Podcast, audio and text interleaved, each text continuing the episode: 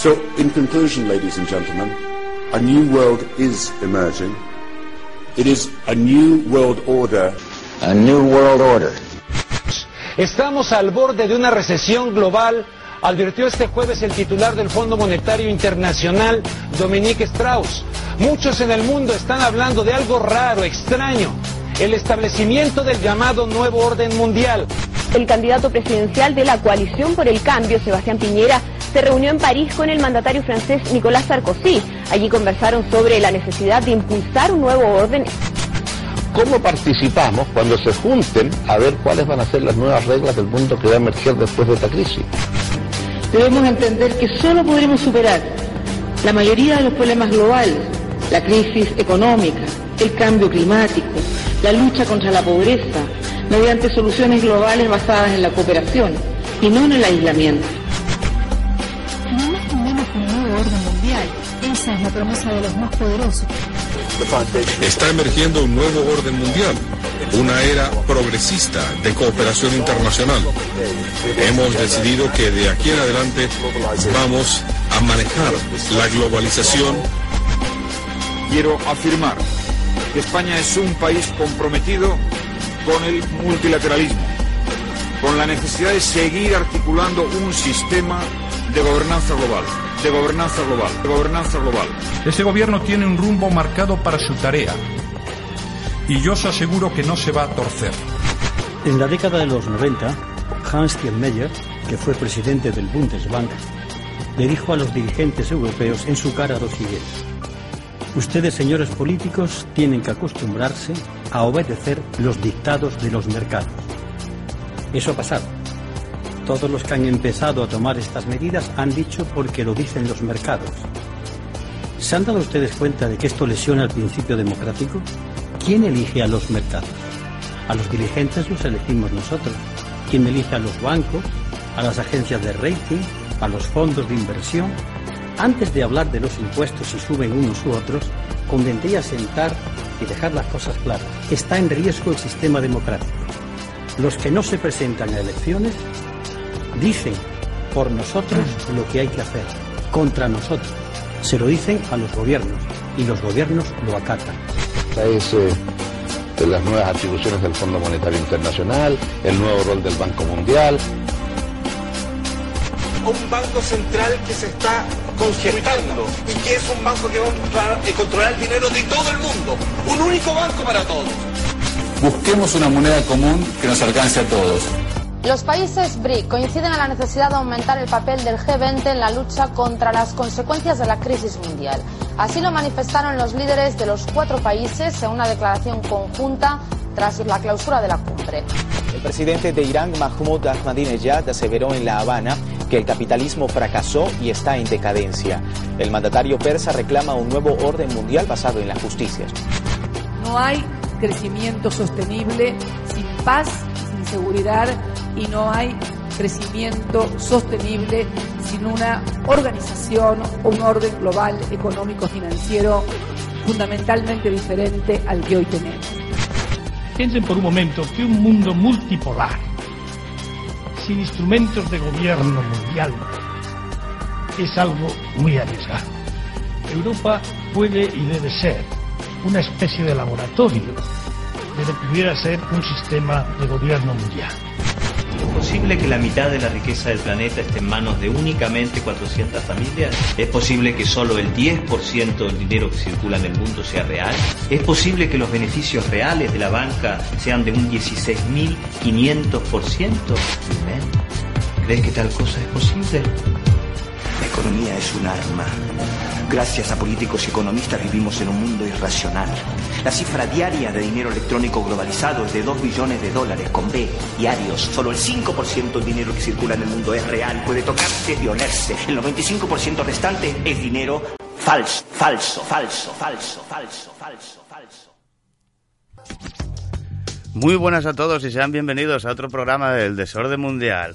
Hoy nos acompaña el único, el genuino, el rapero, el comandante supremo, el general superior de la Orden del Rap, la banda sonora del nuevo desorden mundial, el Papa Negro de Meca. El Papa Negro es su misa negra, el Papa Negro es un bicho negra, el Papa Negro es un bicho negra, sentido del infierno, sacrificado seas. Buenas noches y bienvenidos al nuevo Desorden Mundial. Una vez más, en el 107.3 de la Onda FM Oviedo, Asturias, el mundo plano.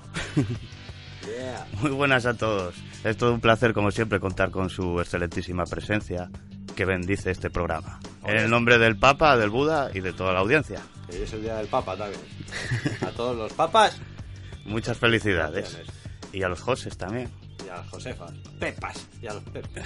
Últimamente el Papa del Vaticano está haciendo más vídeos que tú. Bueno. Y eso no puede ser, Papa. Es bueno. Lo hace bueno, lo hace bueno. Está haciendo la competencia. Después de comenzar el año con el vídeo titulado Los cristianos al servicio de la humanidad, también realizó otro vídeo igual de hipócrita con el título de Acoger a los más necesitados. Vivimos en ciudades que construyen torres, centros comerciales, hacen negocios inmobiliarios, pero abandonan una parte de sí en las márgenes, las periferias. Como consecuencia de esta situación, grandes masas de la población se ven excluidas, se ven marginadas, sin trabajo, sin horizontes, sin salida. No los abandones.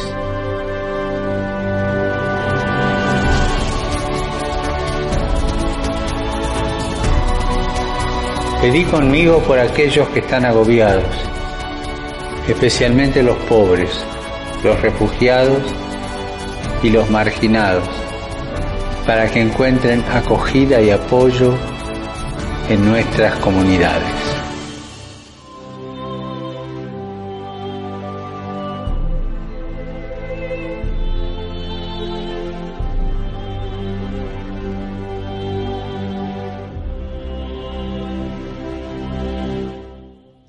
En este vídeo lo hicieron emulando el Mannequin Challenger, que es un fenómeno de ingeniería social promovido por las redes sociales para que la gente se grabe en vídeos pareciendo maniquís, mientras que la cámara se mueve entre los actores. Y así con poses mogollón de super artificiales. Sí. Como si fueran más muñecos que no animales ¿eh? o personas. ¿eh? Inhumanizar. ¿eh? Sí, para que nos demos cuenta de cómo todo esto está promovido por las élites. Lo han hecho hasta los de la NASA.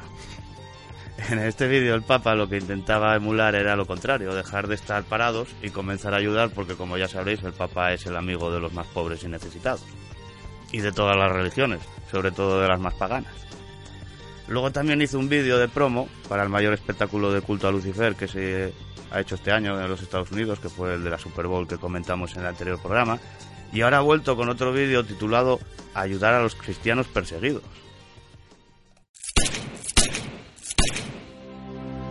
¿Cuántas personas son perseguidas por motivo de su fe, obligadas a abandonar sus casas, sus lugares de culto, sus tierras, sus afectos?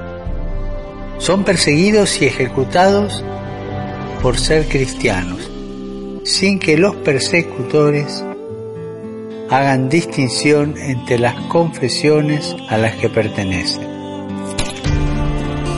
Les hago una pregunta. ¿Cuántos de ustedes rezan por los cristianos que son perseguidos?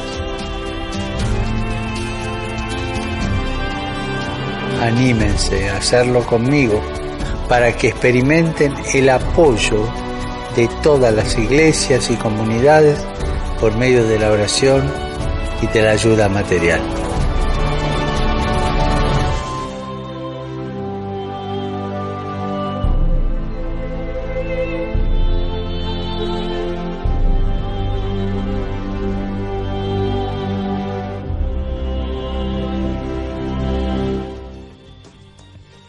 Ayuda material dice que nos está pidiendo dinero a nosotros, siendo el líder de la organización que guarda los mayores tesoros de este mundo. Y no tiene él el dinero. Yo no sé qué pide, sí, ya lo tiene él. Sí, además de todo lo que se llevan de los gobiernos, sin entrar en, en el narcotráfico o en la trata de personas. Y si os fijáis, lo que está haciendo el Papa es darnos el mismo discurso que Trump, como si se estuviera cometiendo un genocidio contra los cristianos en el Oriente Próximo. La guerra santa que comenzó George Bush, hijo, y que ha continuado todos los presidentes del imperio. Y ahora el Papa jesuita es portada de la edición italiana de la revista Rolling Stone, supuesta revista de música, política y cultura. Y ahora la religión.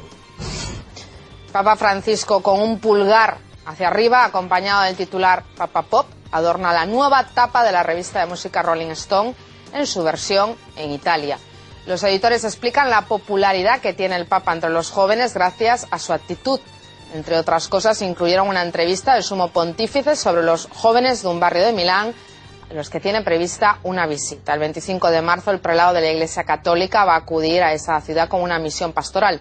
La publicación también coincide con otra fecha solemne, que es el cuarto aniversario del pontificado, este 13 de marzo. El supermafioso. Si podéis ver la foto, fijaos, porque la cara del Papa lo dice todo. El Papa Paul le llaman. Menos mal que nosotros tenemos al Papa rapero. Bueno, anda, líbrate de mal. Lo que está claro es que este señor nos lo están preparando para ser un gran líder mundial en los años venideros. Porque como podemos ver, el Papa Jesuita del Vaticano es el amigo de todo Dios.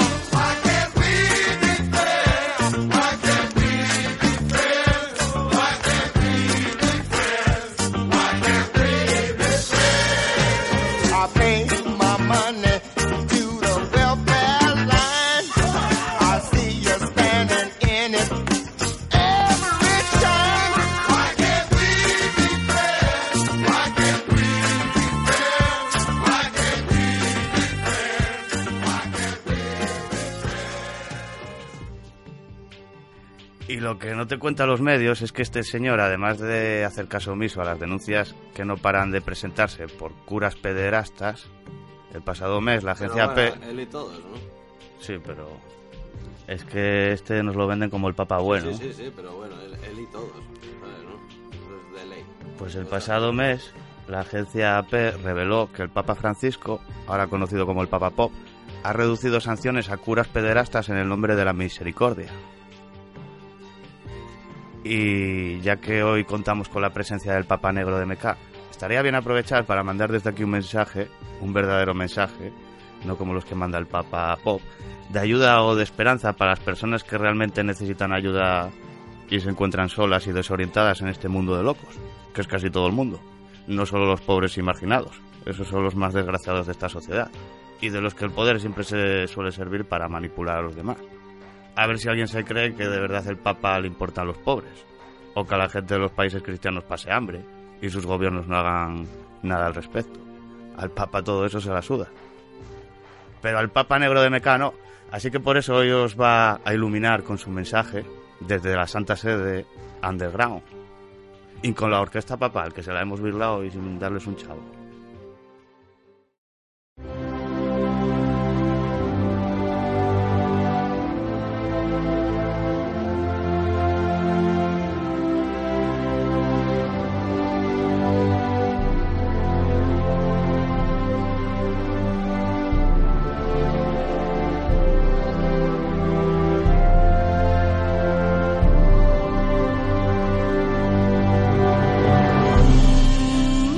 El mundo actual, toda la humanidad está siendo explotada, engañada y masacrada por un grupo de tiranos al servicio de un puñado de familias muy ricas y poderosas.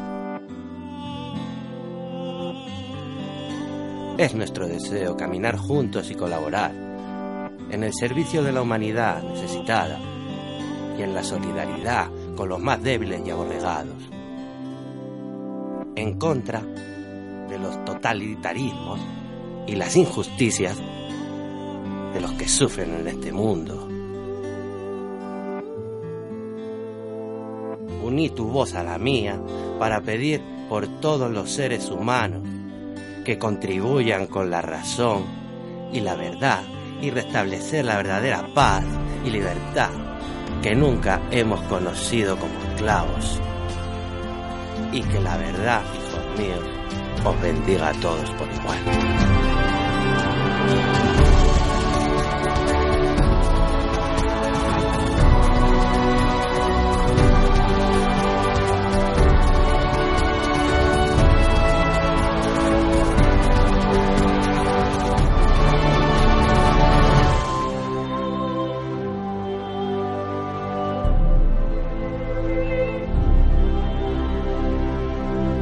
Impresionante a la vez que conmovedor, Papa. Y mucho mejor que el jesuita del Vaticano. ¿Dónde va a parar? Mi acento es de Mendoza, de una zona argentina muy bonita, donde hacen un vino estupendo. Impresionante. Bueno, quería aprovechar antes de hablar del desorden para saludar a los que nos escribís y también contestar alguna pregunta que nos hicieron en el anterior programa. Que cuando iba a contestar ya había tantos mensajes que no podía ir contestando uno por uno. Así que aprovechamos ahora y así también saludamos. Bueno, Nacho Toledano, que nos escribió, ya están de vuelta los mejores. Un saludo desde Torremolinos, Málaga. Muchas gracias, Nacho. Otro saludo también para ti.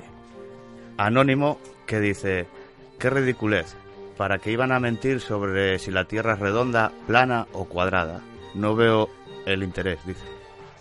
Pues 50 millones de dólares al día, que es el presupuesto que tiene la NASA por mostrarnos dibujos del espacio, creo que ya es un gran interés.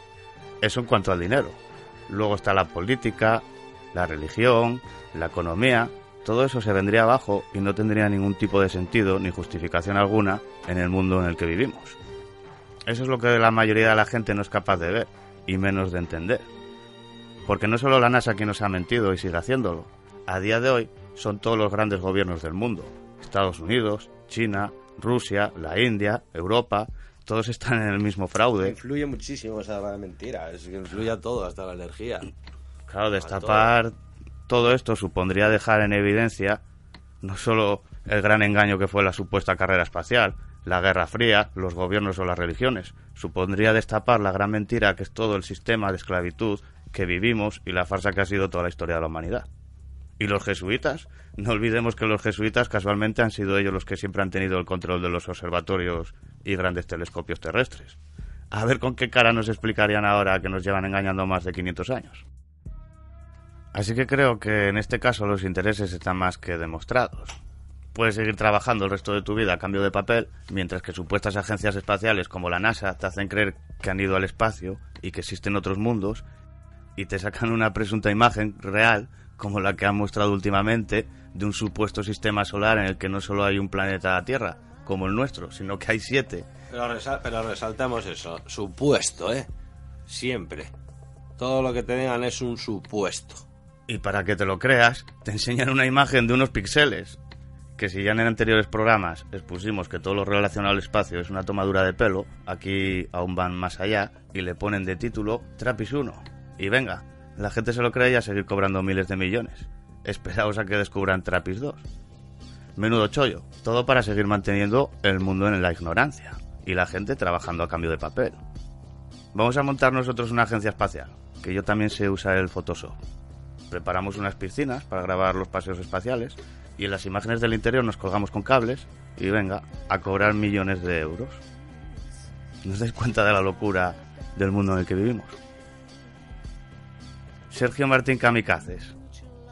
Que alguien de los tierra globistas me explique cómo puede ser posible tener el sol sobre la cabeza a la misma hora en Inglaterra y en Sudáfrica, o por qué para ir a Australia desde Argentina los vuelos hacen escala en Estados Unidos. No, tampoco hace falta ser tan rebuscado. Como ya hemos comentado, hay cosas más simples y sencillas que evidencian nuestro mundo, como el horizonte ascendiente. Eso es algo que aún nadie nos ha podido explicar, aparte de muchas otras cosas, pero aún así la gente sigue buscando la curvatura en el horizonte. Anónimo, el gasolinero tiene razón, ya que a él le cobran ese dinero e ir a juicio le cuesta mucho más. Bueno, la verdad es que los dos tenían su parte de razón. Sabía que habría personas que se identificarían con una y otros con otra. Porque al fin y al cabo, lo que nos mostraba ese hecho es que al final acaba como siempre luchando el pueblo contra el pueblo. Porque ninguna de las dos partes se va a beneficiar de las políticas del gobierno, sino más bien todo lo contrario. Como siempre, nos tiran las migajas y esperan que nos matemos por ellas. Gus 77. Qué bueno tenerlos de vuelta, chicos. Qué ganas de escuchar los genios. Abrazo grande, campeones de Irina y Gustavo. Muchas gracias a vosotros también. Otro abrazo fuerte para vosotros. Ánimo y esperanza. Radio Libre Albemut nos escribió: ¿Pilar Baselga ha tocado el asunto de la forma de la Tierra? Bueno, creo que no. Pero hay que tener en cuenta que no todo el mundo habla de todos los temas. Si os fijáis en el mundo del periodismo y la investigación, la mayoría de las personas se suelen especializar en unos pocos temas. Y al final sucede lo mismo que con los médicos y las especialidades. Si uno no sabe un poco de todo el conjunto, al final no vas a poder ser capaz de hacer un análisis general. Daniel Mateos Calzado, por fin. Un saludo, Daniel. Folsaorán. Sergio Martín, si pensaras un poco sabrías la respuesta, por la diferencia horaria. Y por otro lado, controlar el ego está bien, pero si lo anulas eres carne de manipulación. Bueno, hay un término medio para todo. Folsaurán. Y hay que buscar el equilibrio. Eso también lo hemos comentado en alguna ocasión. Anónimo. Bajando a toda pastilla. Seguro que es material de primera calidad. Sois los más grandes con diferencias. Muchas gracias, Anónimo. Un saludo. Sin cortes. Jitsu. Fantástico como siempre. Excelente información. Lo agradezco enormemente. Gracias. Muchas gracias, Jitsu. Siempre es bueno ser agradecidos. Eso es algo que me inculcaron muy bien mis padres cuando era pequeño. Y cuando crecí me di cuenta de que el mundo estaba lleno de desagradecidos. Así que muchas gracias, Jisoo, por tus Cuando comentarios. crecí me di cuenta de que el mundo estaba así. Cuando creces y te haces mayor te das cuenta de muchas cosas. Eh, Robert Calongue. Aquí todos estamos despistados, somos ignorantes o unos ingenuos. Todos menos tú, que eres un iluminado. Bueno, a Robert Calongue ya le había contestado en algunos comentarios en otros programas anteriores, porque parece ser que no compartimos los mismos puntos de vista. Es algo muy corriente ver a personas que cuando no comparten tu punto de vista o no te entienden, entonces te intentan etiquetar. Además esas etiquetas siempre suelen ser o estar relacionadas con lo que tú denuncias. Eso es lo más curioso. Por ejemplo, en este caso, que se hizo un programa para exponer a los verdaderos Illuminati, y yo soy el iluminado. Es como cuando dices que estás en contra del rey y te etiquetan de republicano. Y si dices que el Real Madrid es una mierda, es porque eres culé. ¿Os dais cuenta de por dónde va la cosa? no? No puede ser del Atlético. Es blanco o no puede negro siempre, ¿eh? Valencia, No puede ser del Sporting, no, ¿eh? Le- No. no. son capaces de ver el mundo multicolor que Ay, hay. Dios, Pues hay mucho más que el mundo que pueda albergar el Barça o el Madrid. ¿Sabes lo que te digo? Muchísimo más. Está el Sporting y el Oviedo. Ya eso ya suma más. Ángel, como siempre, muy bueno y mejor información. Un saludo. Por si a alguien le interesa indagar más en el tema de la transición, recomiendo estos dos libros muy esclarecedores. Soberanos e Intervenidos de Joan E. Graces y La CIA en España de Alfredo Grimaldos. Bueno, no los he leído, pero que la CIA fue la que impuso la supuesta democracia en nuestro país, eso creo que ya está bastante claro. Al igual que a los de la ETA les dieron explosivos militares del ejército americano para que se cargaran a Carrero Blanco. Y fue tal la explosión que el coche cayó dentro de un patio de un colegio jesuita. Un colegio jesuita que casualmente, esto ocurrió un 20 de diciembre y el 22 creo que era cuando dan las vacaciones a los niños. Pues ese año casualmente les dieron las vacaciones unos días antes. Bueno, un saludo Ángel. Akenator. Muy bueno, vine aquí por sugerencia de Gerard Dean, de clave 45. Caña al Pep. Akenator. Mola ese nombre, Loki. No sé qué es el PEP, pero gracias. Y gracias también a las personas que nos recomiendan. Siempre es algo muy gratificante enterarse de que recomiendan tu trabajo. Y a todas esas personas que estéis empezando a denunciar la locura del sistema que vivimos, haciendo cosas como blogs, música, pintura, radio, vídeos o cualquier otro tipo de arte, que no os desmotive si al principio creéis que no sois comprendidos o que no os escucha casi nadie.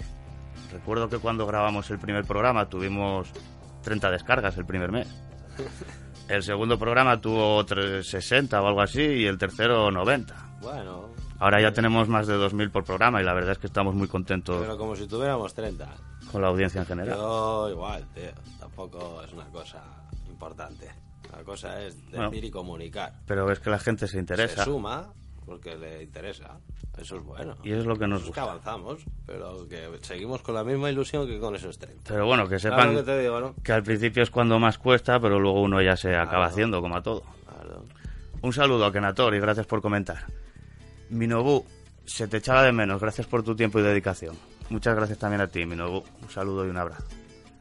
José González, la verdad es que el Budabro tiene las cosas bien claras y lo que es aún mejor, sabe cómo explicarlas. No sé si será un iluminado, un alumbrado o un experimento MK, pero ojalá siga muchos años dándonos su interpretación de las cosas. Muchas gracias, José. Si te digo que la asignatura que peor llevé en mi vida de estudiante fue lengua y expresión, casi siempre la tenía que recuperar en septiembre. Y no porque fuera una escuela de iluminados. Si hubiera ido a una escuela jesuita, como la mayoría de nuestros presidentes, seguramente me hubieran expulsado antes de terminar el primer trimestre. Porque ya tenía problemas en la escuela pública, imagínense en una de iluminados. Pero es por la educación de mierda que nos meten ahí masónica iluminada. Eso sí que es iluminado. Y religiosa. ¿Eh? El sistema educativo, chaval. Eso sí que es iluminado. Aquí no hay ningún iluminado. Aquí se fundieron las bombillas. Amigo. Un saludo y un abrazo, José. Ron Paul, Club Bilderberg. Oh, gracias por seguir al pie del cañón. Gracias a ti por comentar. Un saludo. Anónimo, una pequeña puntuación sobre el error del cambio de divisa de yuanes a euros que habéis cometido. En el tema de la manipulación del clima por medio de los chinos. 1.150 millones de yuanes equivalen aproximadamente a 160 millones de euros. Mira, me acabo de encontrar una linterna, tío. Estoy iluminado. No puedes parar quieto, papá. Hostia, cómo mola el LED, tío. Esto sí que me pena, ¿eh? Ay, qué peligro es tenerte cerca. Eh, aproximadamente equivale a eh, 100 1.150 millones de yuanes, equivalen aproximadamente a 160 millones de euros y no a 157.000 millones de euros, como habéis comentado. Seguir así, un, saludo. Gracias por corregir el error, anónimo. Eh, Mientras que solo sea eso, la cosa va bien. Un saludo. Draconius. Hola a todos los que están en la resistencia de un nuevo orden mundial. Ya he escuchado el audio, solo quería comentar por qué no habláis algo sobre el satanismo en el cristianismo americano. Aquí en Estados Unidos hay muchos pseudopastores de fama mundial que hacen la señal del cornuto, en sus presentaciones tienen cruces invertidas, estrellas de cinco puntas, etc. John Hayes, un pastor americano, hace muchas de estas señales, Benny Hinn, Joel Austin, y también si pueden decirnos sobre las cartas del tarot de Economist, hablando de Donald Kuhn. Gracias por seguir así, sois los mejores en su género. El Papa Negro Illuminati cada vez que puede. Cornutos. ¿Pero quién dice eso? ¿Que lo hace? Eh, pastores cristianos de Estados Unidos. Bueno, en cuanto al satanismo y el cristianismo, son las dos caras de la misma moneda. El cristianismo se creó... ¿No te decían a ti uno que, que lo hacíamos nosotros unos vídeos y tal? ¿El qué? Lo del cornudo. Sí, también a nosotros ya nos han llamado de todo. Pero bueno. Eh, ¿Dónde estaba? Que me he perdido. Eh, En cuanto al satanismo y el cristianismo, son prácticamente las dos caras de la misma moneda. El cristianismo se creó y se utilizó para tapar el verdadero culto pagano de adoración al sol. Lo que pasa es que, como en todas las logias, o sectas, o como queráis llamarlas, siempre tienen dos cultos, uno para los de dentro y otro para los de fuera. Pero ambos son un engaño, porque a uno les hacen creer que existe Dios y a otros les dicen que el verdadero Dios es Lucifer. Menuda locura.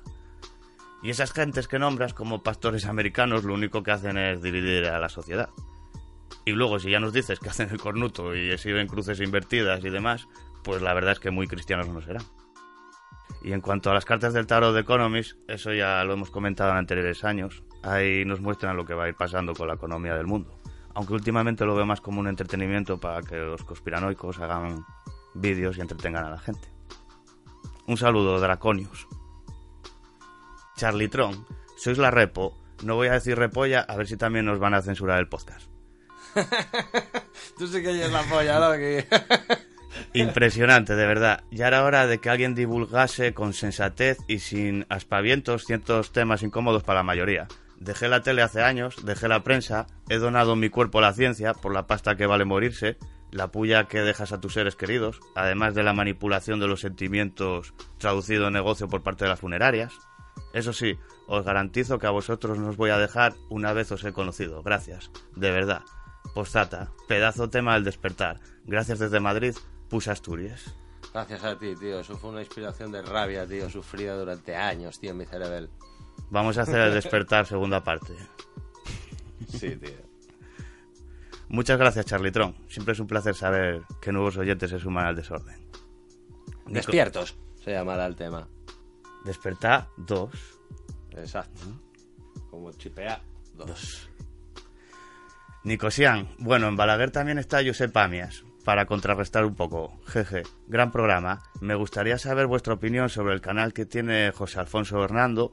Eso si lo habéis escuchado alguna vez o visto en YouTube. Igualmente un abrazo por vuestro trabajo y a seguir así. Bueno, hoy vamos a hablar de Josep Amias, que últimamente ha vuelto a ser noticia a la prensa. En la supuesta prensa de investigación, que no investiga nada, porque siempre dicen lo mismo. Y en el canal de José Alfonso, te refieres al de Valdeán de Mágico. Tenía cosas buenas, como casi todos, pero cuando apareció la teoría de la Tierra plana no fue capaz de asimilarlo y se perdió como la mayoría. Una pena. Bueno, un saludo y un abrazo también para ti, Nicosian. Anónimo. Una auténtica gozada poder escucharos de nuevo. Yo tenía mis dudas sobre Trump, pero tras varios días de paz hoy han vuelto a fulmigar al oeste a donde resido, lo cual se traduce en que todo sigue igual y que nos queda un largo y duro camino por recorrer. Sí, la verdad es que sí. La arena blanca. Yo creo que este camino no tiene fin. O sea, porque mira si es extensa esta planicie, que creo que no tiene fin. Tú siempre tan optimista. La arena blanca, otro gran programa. Como veis el tema de Fukushima? Parece que la radiación nos va a acabar jodiendo el chiringuito. Palos de sombrajo incluidos. Ríete tú de los centrales. Comentar algo cuando podáis. Saludos y seguir así máquinas. Bueno, el tema de Fukushima, para empezar, la pregunta sería quién fue el ingeniero iluminado que se le ocurriría construir una central nuclear junto a un mar en una zona propensa a los maremotos. Y desde... A un japonés. que tuvo una iluminación ahí, venga, tengo una idea aquí, se me ilumina la bombilla y voy a poner aquí. Desde hace seis años que ocurrió la catástrofe, eso no ha parado de perder por todas partes. Y lo que queda. Aunque un dato curioso, por si alguno aún no se había dado cuenta, es que el desastre ocurrió un 11M, igual que el mayor atentado terrorista de nuestro país. Qué casualidad. ¿Qué probabilidad creen que hay en que las mayores catástrofes, atentados terroristas y demás calamidades de esta humanidad ocurran en días 11? Y en cuanto a la radiación, a mediados del pasado mes se detectaron pequeñas cantidades de yodo radioactivo de origen desconocido en grandes extensiones de Europa, según informó el Instituto de Protección Radiológica y de Energía y Seguridad Nuclear de Francia. Dado que el isótopo que detectaron eh, tenía una vida de solo 8 días, pues eso indicaba que era una liberación de radiación bastante reciente. Pero no se sabe o no se dice de dónde está saliendo esa radiación. Vamos, que nos envenenan por todas partes. Esto es una guerra constante y sin ningún tipo de declaración por parte de los medios y gobiernos, sino más bien todo lo contrario. Oídos sordos. Bueno, un saludo y un abrazo, la arena blanca. Anónimo, importantísima labor, seguir así. Si os censuran es porque escuece. Nick Kahl, es absurdo cuestionar si la Tierra tiene forma esférica o no. Para comprobarlo por ti mismo lo tienes fácil. Sonda estratosférica casera y verás la curvatura. O compras un telescopio, apuntas al cielo y aplicas el sentido común. Todas las estrellas y planetas son esféricos, por lo tanto, la Tierra es plana. bueno, este es un buen ejemplo de cómo no se aplica el sentido común. Armando San. Se tarda mucho en sacar nuevos audios desde México. Saludos a los españoles a la vanguardia de estos temas. Armando S.A. Muchas gracias, Armando. Un saludo y un abrazo desde España. Y todo nuestro apoyo al pueblo mexicano. ¡Viva México, cabrones! En México hace poco la Iglesia Católica ha denunciado pidiendo cárcel para un youtuber que hizo bailar una figura del niño Jesús. ¿A dónde vamos a llegar? Un saludo y un abrazo, Armando. José Antonio Jiménez Talavera. No tomen a la gente por tontos. Mandar una sonda, dice el colega. Claro, con una cámara GoPro es fácil ver todo curvo, como si no hubiésemos visto 100 veces cámaras de altitud que muestran un horizonte infinito. Luego llega la conclusión de la que la Tierra es esférica porque los planetas lo son. Que yo sepa, ningún planeta se ve esférico sino circular. Y ni eso. Pero eso no significa que la Tierra lo sea, ya que la Tierra no es un planeta de esos imaginarios dando vueltas a un Sol a tropecientos kilómetros. La Tierra es única e irrepetible, no algo insignificante como nos dicen. Hay que cuidarla. Sí, la verdad es que nos han hecho creer que podemos vivir como si tuviésemos otro lugar a donde irnos. Y la no, verdad, no existe ningún planeta no te vendan tonterías de Hollywood, tío. José Antonio sabe algo, algo más que la mayoría. Un saludo y un abrazo, José Antonio. Raquel AB. Imagino que la Orden de Malta persigue los mismos oscuros objetivos de, de dominación y poder que los jesuitas. ¿Serían dos fracciones enfrentadas? Tengo entendido que hay más fracciones. Y ninguna de nuestro lado. Es así, un abrazo. Otro abrazo para ti. Estas supuestas órdenes de caballería que van de religiosos, pero que en realidad no lo son, en realidad son los ejércitos que han creado las familias secretas para así seguir expandiéndose, por encima de las naciones y los imperios. Y en cuanto a la Orden de Malta, solo viendo a la gente que ha pasado por ahí, podemos hacernos una idea de que buenos no son. Nuestro actual rey es de la Orden, al igual que lo fue su padre y su abuelo. También personajes como George H. W. Bush, quien fuera presidente de Estados Unidos y director de la CIA, y firmó con Gorbachev en el 89 el final de la Guerra Fría, precisamente en una cumbre en Malta. Allen Dulles, quien fuera el primer director civil de la CIA y aprobara el programa MK Ultra, también fue de la Orden de Malta. Malta está lleno de cavernas, tío, me han dicho a mí. Un tío que tatué que, que, que trabajó allí, tío. Uno de túneles por ahí. Que no harían allí. Joseph Kennedy, el fundador del Imperio Kennedy, también perteneció a la Orden de Malta. Isabel II del Reino Unido, la actual monarca británica, también pertenece a la Orden de Malta. Al igual que Tony Blair, Gordon Brown. ¿Y quién más? Javier Solana, el político español que fue comandante de la OTAN durante los bombardeos que produjeron muertes masivas de serbios ortodoxos en Yugoslavia. Solana. También el dictador español Francisco Franco fue de la Orden de Malta, al igual que Nelson Mandela, Pinochet, Eva Perón, Winston Churchill, Gerald Ford, David Rockefeller y muchos más engendros que ha tenido esta humanidad. Peña, ¿eh? Para que nos hagamos una idea, creo que con estos ¿eh? ya uno se puede hacer Fichajes estrellas. ¿no? una imagen de qué tipo de gente estamos hablando. Joder, joder. Estas son las mafias que a día de hoy dirigen este mundo. Y lo que también podemos observar es que hay dos cultos, satánicos por supuesto. Uno es el egipcio, que es el que hace el Vaticano, y el otro es el babilónico, que viene de Mesopotamia. Los supuestos descendientes de Nimrod, el supuesto primer rey que existiera tras el diluvio universal. Y que según la Biblia nos presenta a este como un tirano que construyó la Torre de Babel. La Torre de Babel que debe su nombre al verbo balbal, que significa confundir. ¿No te suena? Val. Babel es el lugar en donde supuestamente Yahvé confundiría a los hombres al ejercer sobre estos el poder de que hablaran diferentes lenguas. Vamos, que tiene toda la pinta de ser una metáfora de cómo el ser humano iba a ser manipulado a través del lenguaje, dado que a día de hoy la mayoría de las palabras que utilizamos no significan lo que nos han hecho creer. Otra cosa muy curiosa es que el edificio del Parlamento Europeo, que está situado en Luxemburgo, está construido simulando la Torre de Babel. Para, para que nos demos cuenta de qué clase de enfermos están dirigiéndonos a todos. Que por cierto, para que os hagáis una idea, es como si fuera el mítico lo de los niños estos que juegan con los coches. Es así como que lo tiran y hacen y bajan en círculo hacia abajo en forma de torre. Y la verdad es que no hay señales de que exista ningún grupo poderoso que esté luchando por salvarnos a todos. Eso es el argumento que nos llevan vendiendo Disney y Hollywood toda la vida, para que así siempre esperemos que alguien venga a rescatarnos. Pues mira, ya los guajes ya les metían un juguete con la forma de Babel, tío. Seguro que la marca era Mattel. Sí, la verdad es que a los niños les lavan bien el cerebro, igual que nos hicieron a nosotros en su momento. Muchos de los cuentos, por ejemplo, la mayoría de las historias o cuentos que nos venden empresas como Disney a día de hoy no tienen nada que ver con los verdaderos cuentos que se contaban en el pasado. Por ejemplo, Caperucita Roja, que la conoce todo el mundo, la historia de una niña que iba a visitar a su abuelita y cuando llega resulta que el lobo se había comido a la abuela y ella como era un poco despistada también estuvo a punto de ser comida por el lobo. Lo que pasó es que al final apareció un cazador, mató al lobo, lo abrió un canal y sacó a la abuelita que no se sabe cómo, aún estaba viva, y vivieron felices y como siempre comieron perdices.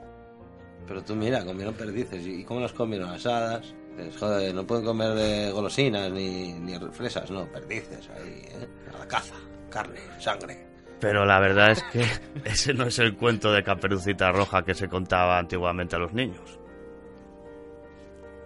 La verdadera historia de Caperucita Roja era la de una niña que iba a través del bosque a ver a su abuelita y cuando llegaba a esta había sido devorada por un lobo que se hacía pasar por ella y como Caperucita era muy despistada no supo diferenciar a su abuelita de un lobo disfrazado y este no solo se la comió sino que antes de ello abusó sexualmente de la pobre Caperucita Roja. Y alguno pensará, ¿Y por qué roja? ¿Con qué fin se contaba este cuento a los niños que no fuese para crearles un trauma? Pues principalmente era para enseñarles de que el mundo está lleno de lobos, que, se- que a veces se disfrazan, y si no eres capaz de darte cuenta de ello, no solo te van a joder, sino que también te van a acabar devorando. Eso era lo que más o menos se les enseñaba a los niños en el pasado al contarle este tipo de cuentos. Luego te ibas a dormir y reflexionabas. Alguno no pegaría ojo y otros no pillarían la metáfora. Pero casi todos llevaban un mensaje de preparación para la vida. De ese mensaje, a día de hoy, ya no queda nada. Y los cuentos de ahora están todos hechos para moñas. De esta manera, ya no preparamos a los niños para el mundo real. Y es Hollywood y Disney quienes lo hacen a través de sus películas y propaganda con historias como la de La Bella y la Bestia, que se acaba de estrenar también este fin de semana. Y en realidad, esta es la historia de Eva y la serpiente de toda la vida, que a lo largo de los años se ha ido moldeando hasta convertirse en la Bella y la Bestia. Aunque la serpiente haya sido sustituida por una bestia, sigue siendo el culto a Lucifer, que nos muestran en sus rituales todos los años. El símbolo de la serpiente es usado principalmente por la capacidad que estos seres reptiles tienen para mudar de piel. Al igual que va a hacer ahora nuestro sistema, que va a mudar de piel pero va a seguir siendo la misma mierda. O peor. Es lo que principalmente representa la serpiente. El engaño y la sangre fría. ¿eh? Es como el Kundalini, vuelve a empezar, es un ciclo. Acaba y empieza, acaba y empieza. Porque se suele decir que los vencedores son los que escriben la historia. Mm. Pero lo que no se dice es que a lo largo de los últimos siglos y no milenios, los vencedores no han sido los más fuertes, honorables o poderosos, sino que han sido los que se han servido del engaño, la traición, de las mentiras y los asesinatos por envenenamiento y cosas por el estilo. Esos han sido los vencedores que luego nos han escrito la historia. La historia que te obligan a estudiar en el colegio y que por supuesto es todo un cuento. La historia que han escrito los vencedores. Si lo hubieran escrito a nosotros, que también la habrán escrito, pero no ha salido a la luz, pues sabríamos la verdadera historia por los dos lados y podríamos hacer nuestra historia. La mayoría, la mayoría de los personajes históricos más famosos que nos han hecho estudiar en las escuelas no existieron o para nada fueron lo que nos han hecho creer, desde Jesucristo hasta Cristóbal Colón. Cristóbal Colón jamás existió. ¿Cómo es posible que todavía hoy día se estén preguntando de dónde era o dónde fue enterrado? Pues porque fue un personaje inventado para que no nos enteremos de cuando el Vaticano se fue a hacer las Américas y a esclavizar, a matar y a destruir, sobre todo a eliminar el conocimiento de esas culturas, su conexión con la tierra y matar a los chamanes y destruir sus conocimientos ancestrales. Eso fue lo que taparon con el cuento de Colón. Y con Marco Polo sucede lo mismo, es el mismo cuento romano, pero por la otra parte del mundo. Y así es como este imperio se fue expandiendo en las sombras y luego lo fueron tapando todo con bonitos cuentos e historias aptas para todos los públicos. Y por eso Hollywood también siempre nos vende las mismas historias, una y otra vez. Yo hace años recuerdo que llegué a pensar que era porque no tenían creatividad, pero no, no era por eso. Es para dejártelo grabado en tu cerebro. Es Es para porque dejártelo así, en, en fuego. es ¿Sabes una parte muy importante muy del adoctrinamiento. Dejarlo en fuego, en fuego en tu cerebro. Para que ni siquiera tú, por, por ti mismo, sepas el por qué. Piensas así. Y bueno, lo del accidente aéreo del Chapecoense, el de la compañía La Mía, que luego lo pintaron todo de verde, tuvo toda la pinta de fue un pacto que hizo el Vaticano con las familias que controlan el comercio en Latinoamérica, para que éstas también acepten el nuevo comercio electrónico digital, porque esto hay que hacerlo en todo el mundo a la vez. Por eso luego vimos a- hace poco al presidente argentino venir a mostrar su fidelidad a nuestro rey, caballero de Malta y también rey de Jerusalén. Como decía el gran maestro de la logia masónica P2, Licio Geli, cada P2. día que veo los periódicos pienso, todo se va cumpliendo poco a poco. Todo se va cumpliendo poco a poco. Creo que hoy día todos podemos ver eso. Y ahora con el cuento de San Patricio han hecho lo mismo y resulta que San Patricio, el patrono de Irlanda, ni vestía de verde y ni siquiera fue irlandés. Esto es otro cuento romano que les han impuesto al igual que al resto. Sí, hasta los equipos de la NBA ya hacen el día de San Patricio también, ¿eh? ya hace unos años. Se visten de verde ese día y el día de la hispanidad.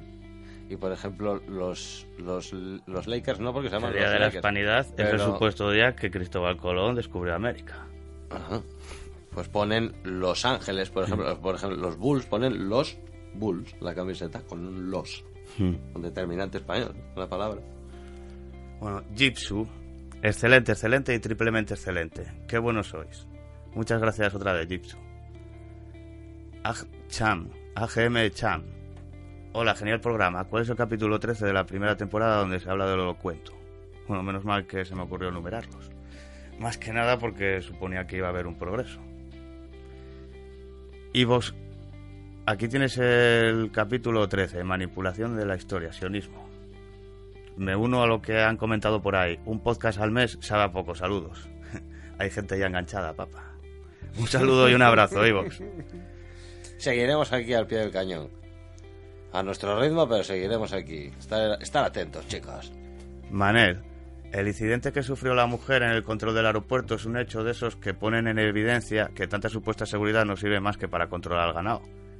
Y que cualquier persona esté a merced de un imbécil o MK Ultra. En algunos medios, Antena 3, informan que el escáner del sistema de seguridad del aeropuerto de Madrid puede mostrar en la pantalla imágenes falsas como pistolas, para adiestrar a los agentes del servicio de seguridad.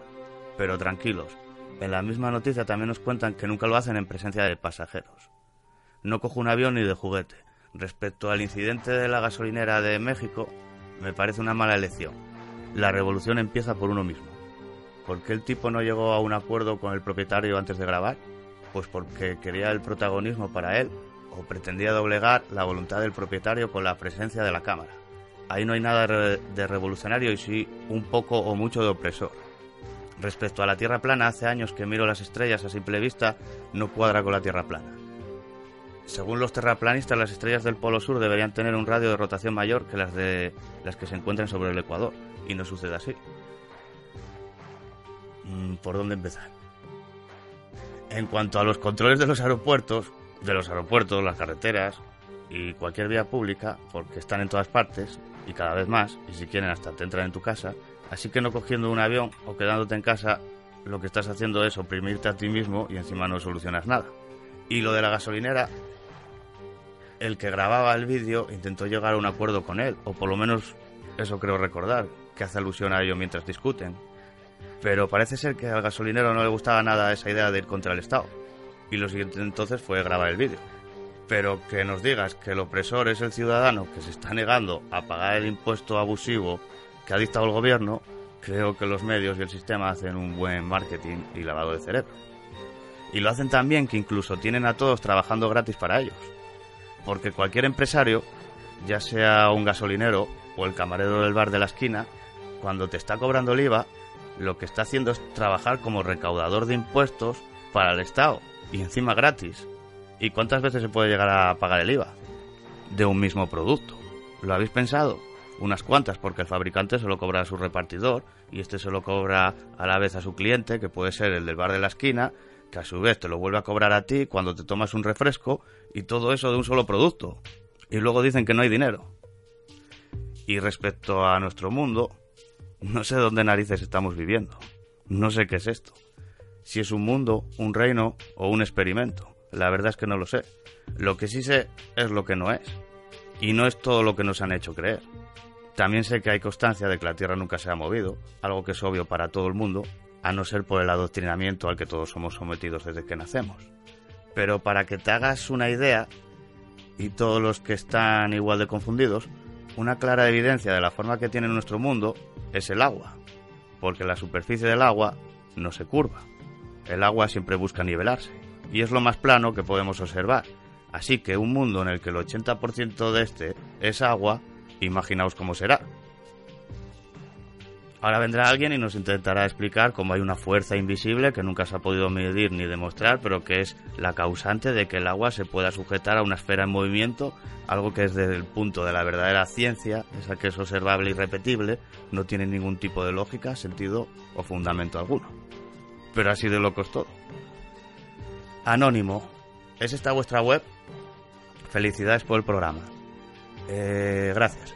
Nuestra web está en la descripción del podcast es un dominio Jimbo, nuevo desordenmundial.jindo.com, aunque hace tiempo que no lo actualizamos, la tenemos más que nada ahí por si nos cierran el Facebook o YouTube.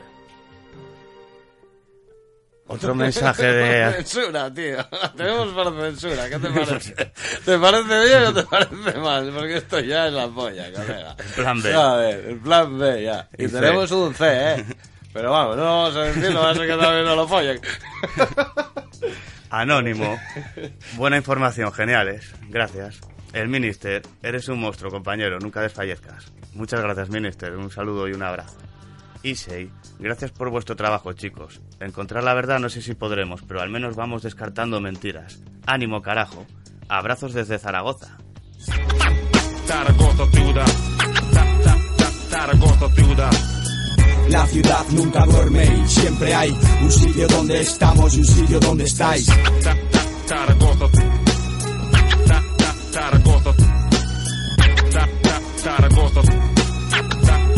La ciudad nunca duerme yeah. y siempre hay un sitio donde estamos y un sitio donde estáis. Muchas gracias, Isei, y un abrazo también para ti. Co, como dicen ahí, ¿no? ¿Qué pasa, co? ¿Eh? Oscar VK, soy los putos amos.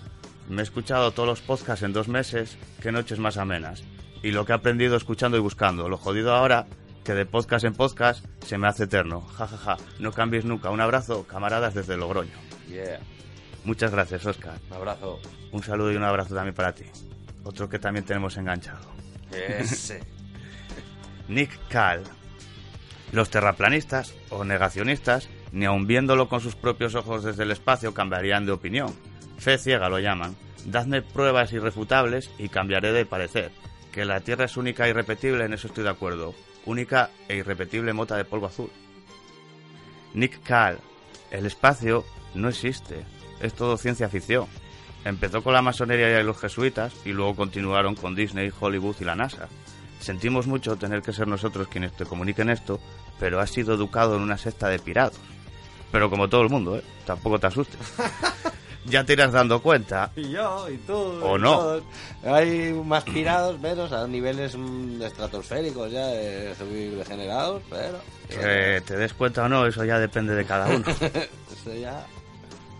Anónimo, un tertuliano de economía directa, afirma haber participado en una plataforma que se negaba a pagar los peajes en las autopistas catalanas y según comentaban en un programa, al cabo de unos meses le llegó una multa. No recuerdo exactamente la cantidad, pero creo recordar que decía que era unos 600 euros. Felicidades por el programa. Gracias, Anónimo. Eso creo que también alguna persona se lo había escuchado yo, de los que no pagan los peajes, pero que no pagaron igual, aunque les llegó. Rus Cole, os acabo de escuchar por primera vez y os he de ser sincero. Me he divertido mucho porque mezcláis temas serios e interesantes como lo de los peajes, la CIA y demás con humor de calidad cuando habléis de la Tierra plana y los Illuminati. Ja, ja, ja. Por cierto, el audio del mexicano y la gasolinera es memorable. He llorado de risa y al final casi de pena. Joder, os habéis ganado un oyente. Yeah. Muchas gracias, nos alegramos mucho de que te guste el programa. Sobre todo si es la primera vez o si nunca habías oído hablar de la conspiración. No de las conspiraciones. Esas son casi todas falsas para distraer a los más curiosos y a los soñadores.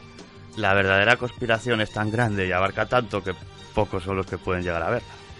Da miedo, la conspiración da miedo y hay gente, la gente el miedo le la atemoriza. Entonces el pensar de que le están jodiendo no se lo puede creer. Entonces prefiere decir, no, yo pienso que la gente no es así. Pienso que el mundo funciona mal, pero mundo- no será para tanto. Claro, porque ti no te influye, te jode. El día que te influya, ya verás tú cómo empiezas a pensar de otra manera. Empiezas a espabilar y si no espabilas te follarán, vamos, por todos los agujeros de tu cuerpo. Como a Caperucita Roja. Bueno, muchas gracias y sigan escuchándonos. Y sean pacientes si hay algunas cosas que aún no entienden. Ninja Samurai. Chicos, os comento que he puesto una canción vuestra en mi último audio. Es un podcast de humor loco, en el que de vez en cuando me gusta ir dejando pullitas de la mal llamada conspiración. Si no estáis conformes, me lo comunicáis. Y lo borro enseguida, gracias. Nos parece muy bien. Ninja Samurai. Para eso lo hacemos. Claro, hay que opinar. Aquí es libre. Podéis decir lo que queráis mientras no insultemos a nadie. No, veo que ha puesto un tema nuestro en su programa. Que si nos parece mal, que lo quitaba el día. Encantado, puedes poner los que te dé la puta gana. Repite. Tienes el permiso del Tienes Papa el Negro. permiso del Papa Negro y de la cripta satánica Illuminati luciferina. Así le llegará a más personas. Y nunca pierdas el humor, porque podrán quitarnos la libertad, pero no nos quitarán nuestra manera de pensar. Y siempre he creído que la creatividad y el humor van de la mano. Ni nuestra manera de rapear ni nuestra manera de escrachear. Siempre las tendremos. Aunque nos corten la lengua y aunque nos decapiten las manos. Anónimo, después de mucho tiempo escuchando diferentes programas de corte conspiranoico o contra el establishment, he llegado a la conclusión de que hay mucho lobo con piel de cordero que aparentan ser lo que no son, y que todo indica que están al servicio de los que supuestamente critican. Siempre empiezan igual. Dan algo de carnaza y luego se dedican a desinformar y a dar giros muy lentamente hacia donde te quieren llevar. En mi opinión, sois de los pocos legales y genuinos, no cambiéis nunca. Muchas gracias, Anónimo. Lo intentaremos. Otro anónimo. Es cierto que nos tragamos todo lo que nos dicen, pero lo de la tierra plana cuesta de digerir. Claro que cuesta de digerir. Joder, anónimo. oye, tío, igual no es plana y es ovalada. Como que llevan toda la vida- que sí que no es una pelota. Llevan toda la vida diciéndonos que arriba es abajo y ahora que venga alguien y que te diga lo contrario. Yo no sé cómo es. Yo solo sé que no sé nada, tío. Eso Sí, es lo único que sé. Que no sé nada. Y eso que me venden es humo. Humo, además, que no se puede ni fumar. humo del que te tienes que alejar. Nalior, por fin me pongo al día y después de escucharos desde el programa 1, hace cuatro meses, ya he alcanzado la actualidad. Ha sido bueno escuchar las predicciones del futuro que hacíais ya por el 2015. Mientras lo escuchaba en estos meses, felicitarte a ti Rubén porque haces un gran trabajo y no te rindas a pesar de los obstáculos que encontrarás seguro en tu camino. El Papa veo que se escaquea últimamente mucho y será porque no lo vive tanto como tú, o eso pienso. Yo a pesar de que me gusta que esté porque siempre me saca una carcajada. Todo genial, pero como negativo, a modo de crítica constructiva, es que parece que no estéis a favor de la libertad sexual. Y ¿Eh? es un tema que yo aún siendo hetero, pienso que dice mucho de la tolerancia y el respeto al ser humano, se sienta mujer u hombre o lo que quiera. Y le guste o lo que le guste. A mí que me importan los demás, tío. Pues es absurdo pensar que uno quiera ser mujer o le gusten los hombres, por poner ejemplos. Yo hago gracia, Solo tío. por pura manipulación y no por condición innata. simpático, ¿eh? Por último, me gustaría que solo un tierraplanista me contestase a la pregunta de por qué el sol sale y se esconde por el horizonte. Bueno, yo a mí no me gusta ponerme etiquetas, y menos que me las ponga. Aunque me gusten las mujeres, no voy a decir que soy hetero. Eso ya es una forma de ingeniería social. Y en cuanto a las felicitaciones, muchas gracias. El Papa Negro ya sabéis que es algo pagano y por eso no cumple con sus obligaciones. Tengo muchas obligaciones, no solo tengo esta. Es broma. Que, que es una obligación, El- ya, por lo que veo, porque, joder, solo falta que me, que, me, que me multen por no venir. La próxima. El Papa Negro es un esclavo como todos los demás y además es autónomo, así que imagínense. Solo tiene libres algunos fines y últimamente tampoco coincidíamos. Ahora estamos intentando hacer cosas también del grupo de música, que hay mucha gente enganchada también por ahí pidiendo cosas nuevas y sabemos que con la música se llega a más mentes. Y no disponemos de tiempo para todo. Solo somos dos personas y también tenemos otros compromisos. Mi familia, y mi familia también tiene compromisos. Y no sé por qué pueda parecer que podamos estar en contra de la libertad sexual. A mí las orientaciones sexuales de la gente nunca ha sido un problema, o algo que me haya molestado, o de lo que pueda estar en contra. Yo no estoy en contra de nada. Mientras sea su privacidad y no le hagan daño a nadie, Exacto, mientras él, haga lo que quiera y yo haga lo que quiera, a mí que me importa lo que haga. pero de ahí hacer desfiles para mostrar un supuesto orgullo de ser homosexual y lo que realmente se muestra es a personas medio desnudas haciendo alusión al sexo a la vista de todo el mundo, incluidos niños menores, y todo ello financiado por los diferentes partidos políticos, eso me parece algo lamentable y bochornoso. Además de que es una clara ingeniería social. Y encima con todo lo que se está viviendo últimamente, con el tema de los niños con vulva y las niñas con pene, que ya lo veíamos venir, y ahora zasca, en todos los medios. Ya hablaremos No, luego del tema. Nosotros a lo que nos referimos con esto es que le da mucho eco, tío. Por ejemplo, qué sé yo, tío. eh, noticias y tal, si te fijas, siempre resaltan eso. Que si alguien va en contra de algo o piensa diferente o. ¿Sabes? Sí, lo de que si vas en contra del negro, eres blanco. Exacto, ¿por qué? No, no es así tampoco. es- la misma historia de siempre. Es que hay que medir mucho las palabras para hablar de esta tía. Porque si no, te metes en un charco. ¿No me entiendes? Y en cuanto a la última pregunta, yo no me considero un tierraplanista porque al fin y al cabo eso es otra etiqueta. Pero te puedo decir que el sol no sale de repente y luego se esconde, sino que se acerca y se aleja. Te dejaremos un vídeo con la explicación de un tierraplanista en la descripción del programa. Anónimo, lo de la Tierra, lo de que la Tierra es plana es difícil de digerir, y más si tenemos en cuenta que tanto la Luna como el Sol son visibles y tienen forma esférica. Ya está. ¿Qué le pasa a esta gente? Tienen oídos pero no saben escuchar. Que veas algo redondo no quiere decir que sea esférico. Y las esferas, cuando se iluminan, tienen un punto de luz. ¿Dónde está ese punto de luz en la Luna?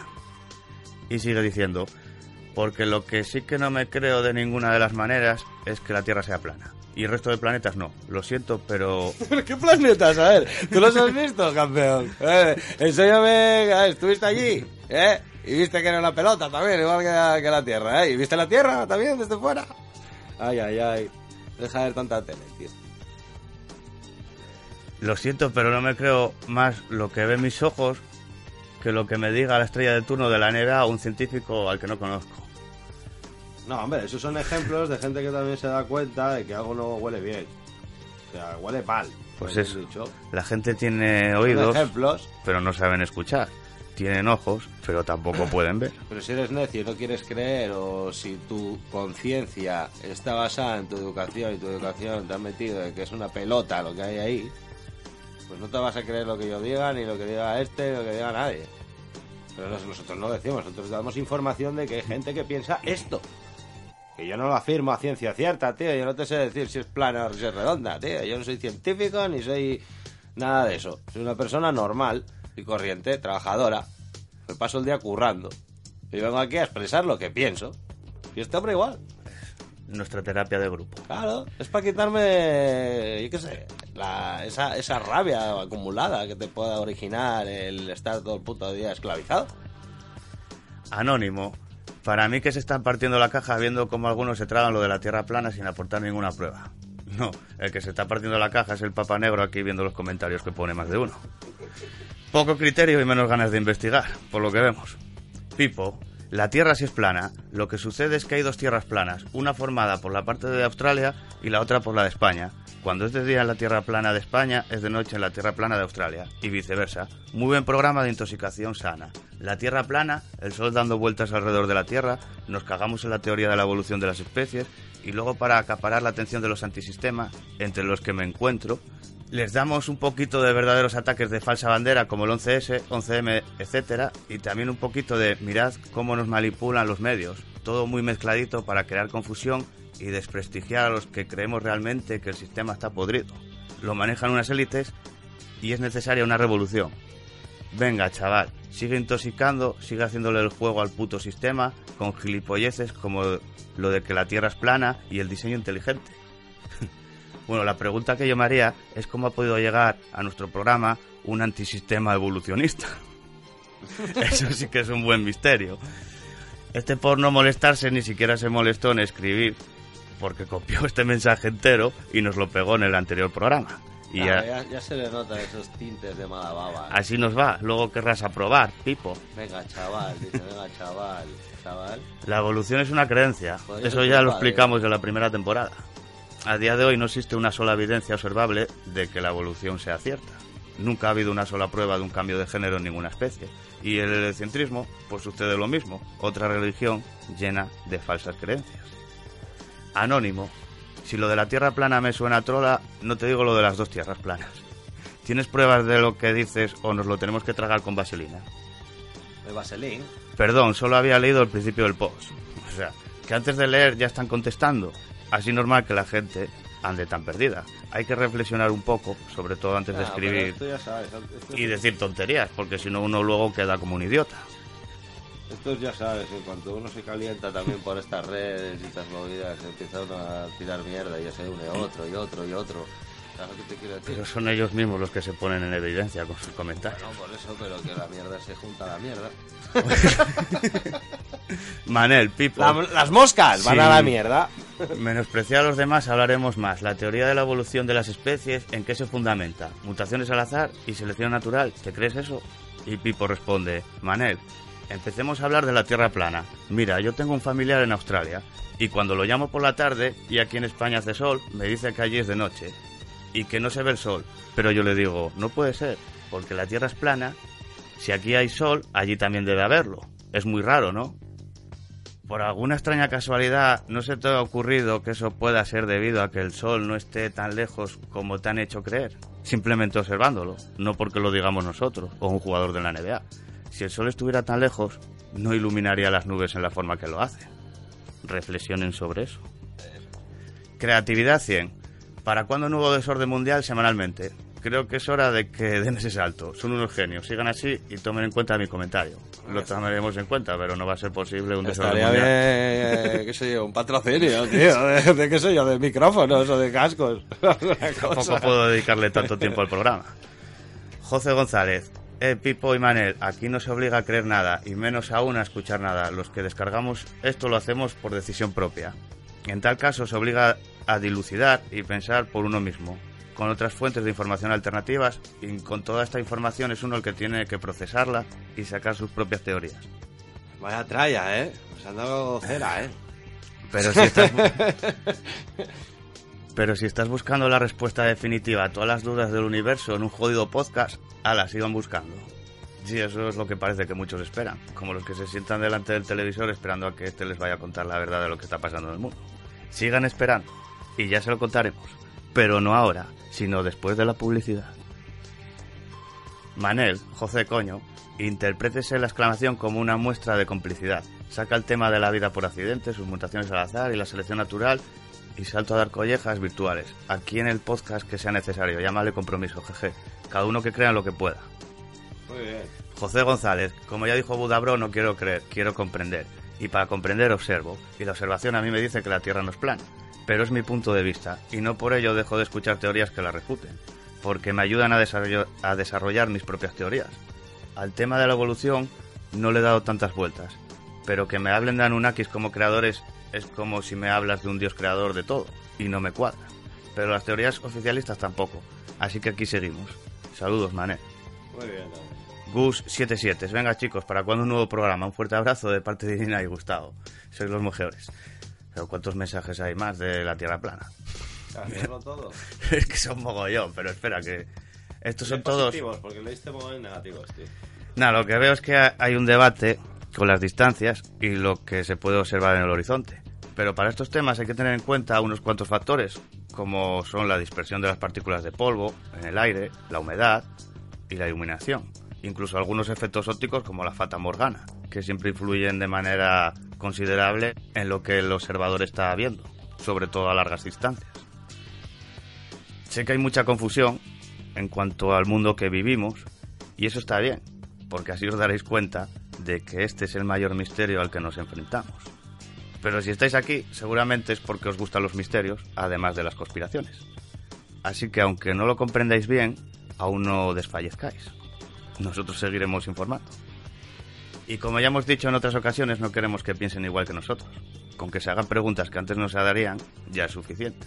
Y no tengan miedo a dudar, eso también es bueno. Con el paso del tiempo me he ido dando cuenta de que la verdad solo podrá estar disponible para aquellas personas que se atrevan a cuestionarse todo lo que se les haya sido inculcado.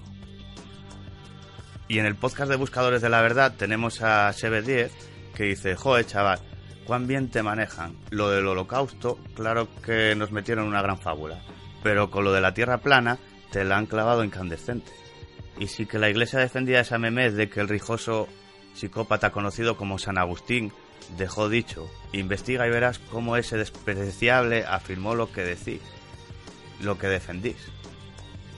Quienes habéis sido aducidos por los jesuitas que han vuelto a sacar a la palestra con sus currelillas el tema terraplanista.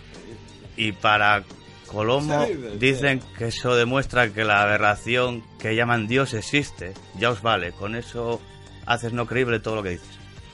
Bueno, Sebe, conocemos muy bien quién fue San Agustín. Nosotros somos de la villa de Avilés, en el norte de Asturias, junto al mar. Y nuestro patrón de la ciudad, precisamente, es San Agustín. Patrón de la ciudad de San Agustín, en Florida. Porque según cuenta la historia, fue un tal Pedro Menéndez de Avilés Es una ciudad hermanada. el que Avilés. estableció el primer asentamiento europeo en el Nuevo Mundo. Y la primera calle que se construyó en el Nuevo Mundo, por si no lo sabes, se llama la calle de Avilés. Y nosotros somos de Avilés. O sea que tenemos idea de quién es San Agustín. Aunque en realidad, en la actualidad tenemos tres patrones. Porque antes de San Agustín ya teníamos al patrono de San Nicolás, el patrón de los comerciantes y navegantes. Eso ya en el siglo XII. Y hace cuatro años, en el 2013, proclamaron por parte del Vaticano de Roma la condición de protectora de nuestra ciudad a la Virgen de la Luz.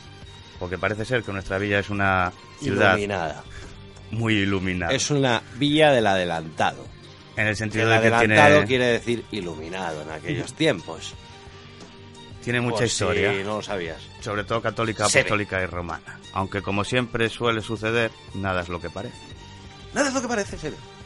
Y si uno se informa un poco sobre San Agustín, se dará cuenta de lo que éste declaró acerca de nuestro mundo, era que era absurdo y no tenía ningún tipo de credibilidad el pensar que existieran personas que en el otro lado del mundo estuvieran viviendo con todo del revés. Y que eso no se fundamentaba en ningún conocimiento histórico, sino en conjeturas científicas, y hay de decir que estoy totalmente de acuerdo. Así que parece ser que por lo menos uno de nuestros patrones fue un tierraplanista.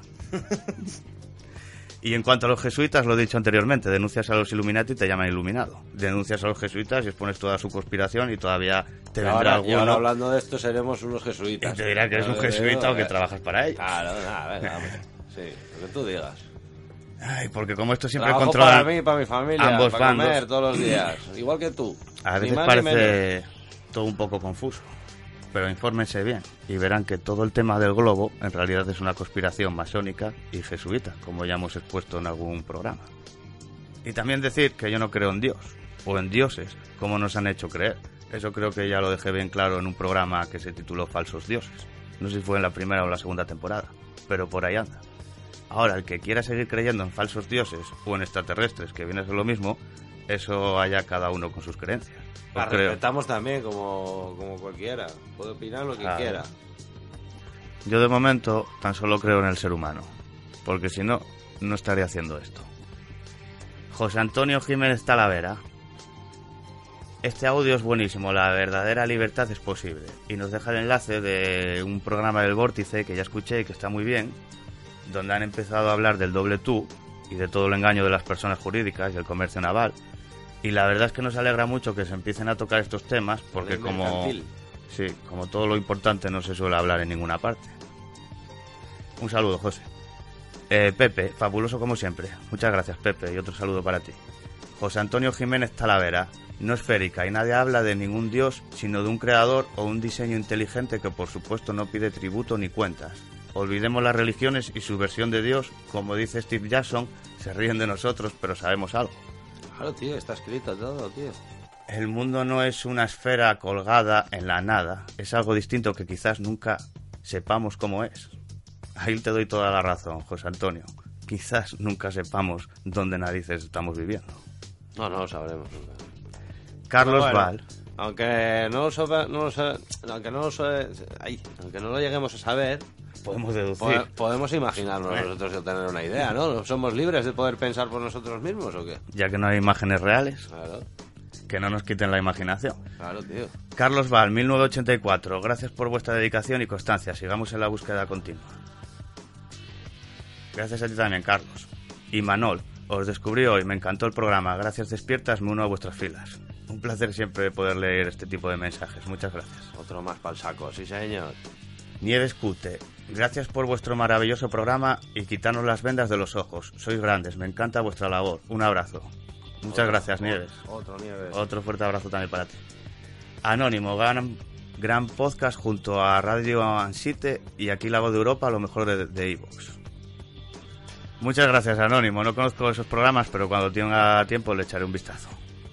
Y bueno, y un programa que también os recomendamos desde aquí, que es muy bueno, es Desmontando a Babylon. Que nos conocimos gracias al técnico preocupado, al que también mandamos un fuerte abrazo. Ah, ya, ya desmontando a Bailón, otro también. Y a Desmontando a Babilón, otro, eh, Otro fuerte abrazo. todos, que son un grupo que nos genial. deja un mensaje a continuación donde nos felicitan por el programa, nos ponen otro programa aún más, enhorabuena, y no tiene nada que ver con el tema reggae, jajaja. otro fuerte abrazo para vosotros, grandes, y sabemos que el tema reggae también os gustó. bueno, otro fuerte abrazo para Desmontando a Babylon y para todos los que nos escucháis. Y el último mensaje de Bayer, Grandes Desorden y Desmontando a Babylon, programones los dos. Muchas gracias por vuestra información, saludos. Muchas gracias a ti también, Bayer, un saludo. Y con esto ya terminamos de responder a los comentarios del último programa. Y espero que más o menos vaya quedando claro que el heliocentrismo y la cultura del espacio es el culto solar que los satanistas han realizado a lo largo de los últimos milenios. Porque para los gnósticos, su Jesucristo es Lucifer, o por lo menos eso es lo que les han vendido.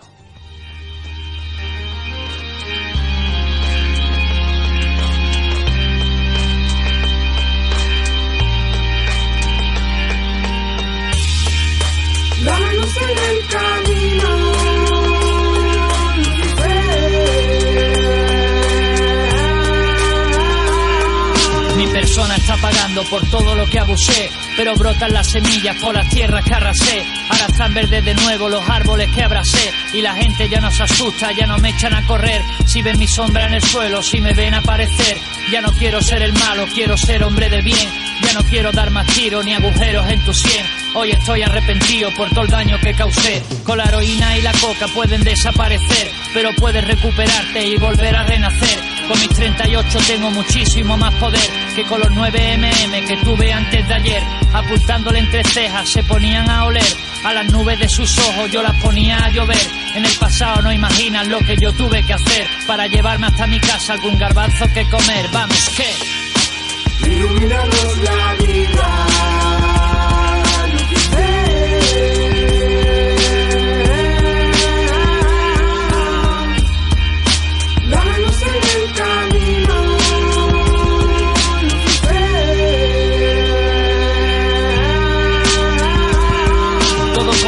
Difícil, pero fácil de emprender, como el vínculo amoroso entre un hombre y la mujer. El que sea más joven debe aprender a comprender que de las sustancias malas no se puede depender. Que si juegas con el fuego tu vida puedes prender y si os pillan con la merca la polio puede prender y estaréis entre barrotes por la orden de algún juez para decir que no un par de cojones hay que tener me libraron de la muerte el kickboxing y la fe sigue haciendo lo que quiera pero amigo cuídate más de algún listillo a gatillo yo lo callé. En la calle sigo siendo el sicario protégete porque los clanes de la mafia están conmigo y saben que soy el hijo predilecto del silencio entérate. Para evitar las puñaladas por la espalda cúbrete y sigue puliendo piedra con el mazo y el cincel. Otra vez. Iluminanos la vida.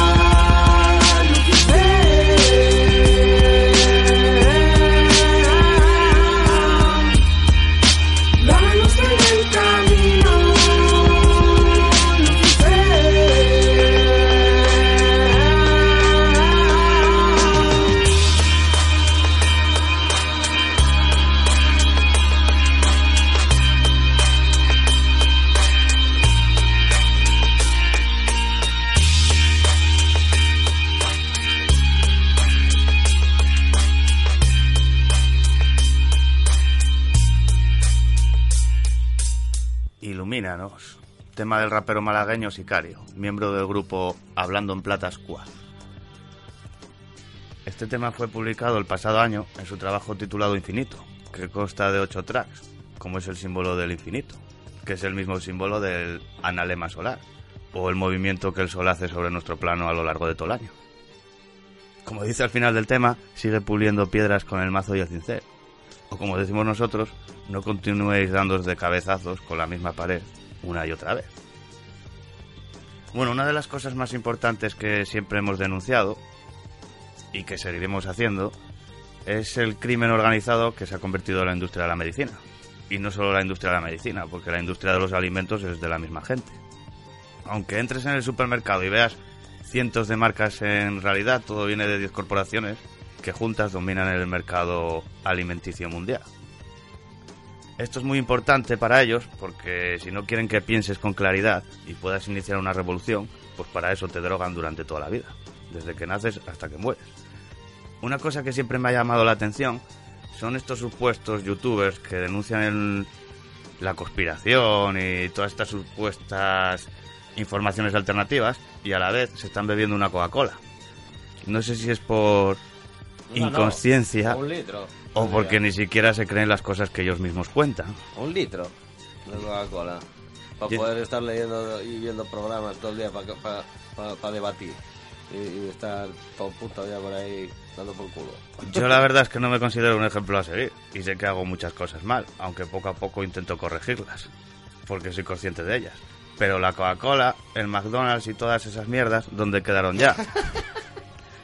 Igual un día que tienes prisa y no encuentras otro sitio por comer, pues puedes pecar, pero de ahí a hacerlo de vez en cuando, o todas las semanas, o todos los meses, como hacíamos antes, eso ya no.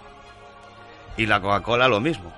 Te lo venden como la chispa de la vida, pero en realidad es jarabe de maíz con cucharadas de azúcar, colorante a base de caramelo producido por reacciones de azúcares con el amoníaco, Veneno, tío. sulfitos, ácido fosfórico, que es el ácido utilizado para disimular todo el azúcar que le han echado. Es atasca tuberías, tío. En la industria esto se utiliza para remover el óxido de los metales. Cafeína también le echan para que provoque adicción. Y el resto son, según ellos, saborizantes naturales que componen el secreto de la marca. O sea, se, más veneno que ya ni, ni siquiera te lo cuentan. Y la gente se lo bebe, algunos incluso todos los días. No se enganchan. ¿Cómo no va a poder la gente pensar con claridad luego? En la India ya hace años que los agricultores ah, utilizan Coca-Cola y Pepsi-Cola como pesticidas, porque se dieron cuenta de que eran más baratos que los pesticidas regulares y hacían el mismo uso. ¿Qué pensarán los agricultores de la India? Y esto en Occidente se lo bebe. A primeros de este año se publicó un estudio de investigadores de la Universidad de Boston donde se denunciaba que Coca-Cola y Pepsi financiaron entre 2011 y 2015 a un total de 98 organizaciones nacionales de salud, incluyendo muchas instituciones públicas del ámbito médico y de la salud. Y durante ese mismo periodo, ambas empresas se confularon contra 29 proyectos de ley de salud pública que pretendían reducir el consumo de refrescos o mejorar la calidad de la nutrición. Pero no solo son los refrescos, la comida procesada, que es el 90% de lo que te encuentras en el supermercado, ni siquiera se le debería de llamar comida. Una sopa de champiñones precocinada en realidad es glutamato, edulcorantes, saborizantes y si tienes un poco de suerte igual encuentras un trozo de un champiñón. Y la pasta de Pero dientes... Seguramente que el champiñón sea transgénico. No te hagas muchas ilusiones ni hagas muchas salsas para ello. La pasta de dientes sin flúor es imposible encontrarla en un supermercado. Y no solo es el flúor que es matarratas. Un trabajo publicado en Scientific Y si, no Reports y si no miren el matarratas lo que lleva, denle la vuelta a la bolsa y leallo. por investigadores del INRA francés y realizado en ratas de laboratorio, documentó que el edulcorante 171, que es el dióxido de titanio, un aditivo alimentario que se usa como blanqueador de pastas dentríficas, galletas o chicles y también se utiliza en cosméticos o en protectores solares, pues se ha demostrado en ratas que este traspasa las paredes del intestino, llega al organismo con efectos sobre la salud, en concreto problemas del sistema inmunitario y lesiones precancerosas en el colon, o sea, otro cancerígeno que nos meten. Las pizzas que te venden preparadas en los supermercados y las haces al horno o al microondas y las dejas un mes sin comer, no le sale moho. ¿Cómo puede ser eso? Pues porque no es comida, no tiene ningún tipo de nutriente, no lo quieren ni las bacterias. La mayoría de los alimentos, o de lo que nos venden como alimentos, lo tiras al suelo y no se lo comen ni las hormigas. ¿Cómo no va a estar enferma la gente? Y luego los medicamentos, la tercera causa de muerte. La Agencia Europea de Medicamentos se autofinancia con los millones de euros que le llegan de los laboratorios farmacéuticos en concepto de solicitud de autorización de cada medicamento. Ahí pues claramente nos encontramos conflictos de intereses, que nos pueden explicar cosas como que se puedan permitir el lujo de asesinar a 352 personas con la vacuna del papiloma. Por ejemplo. Y que eso no se investigue. Nada, ¿para qué? Y la primera de estas muertes fue la de Andrea, la chica asturiana que era asmática y por un mal diagnóstico unido a una mala praxis, la vacunaron, entró en coma y finalmente falleció en 2012, con 13 años de edad. Esto ya ha sido confirmado por el Tribunal Superior de Justicia de Asturias. Y en Barcelona hay una endocrinóloga, Carmen Valls Llobet, investigadora de enfermedades de la mujer en el Centro de Análisis y Programas Sanitarios de Barcelona, que declara que la vacuna del papiloma está hecha con aluminio, que es el principal causante de los efectos secundarios como parálisis del cuerpo, reacciones alérgicas, convulsiones, epilepsia, encefalitis y muerte. Y ahora Sanidad reconoce que los asturianos estamos a la cabeza en casos de cáncer. Y a nivel nacional la previsión es que de uno de cada tres españoles Principal tenga cáncer. Asturias tiene eso. Sí.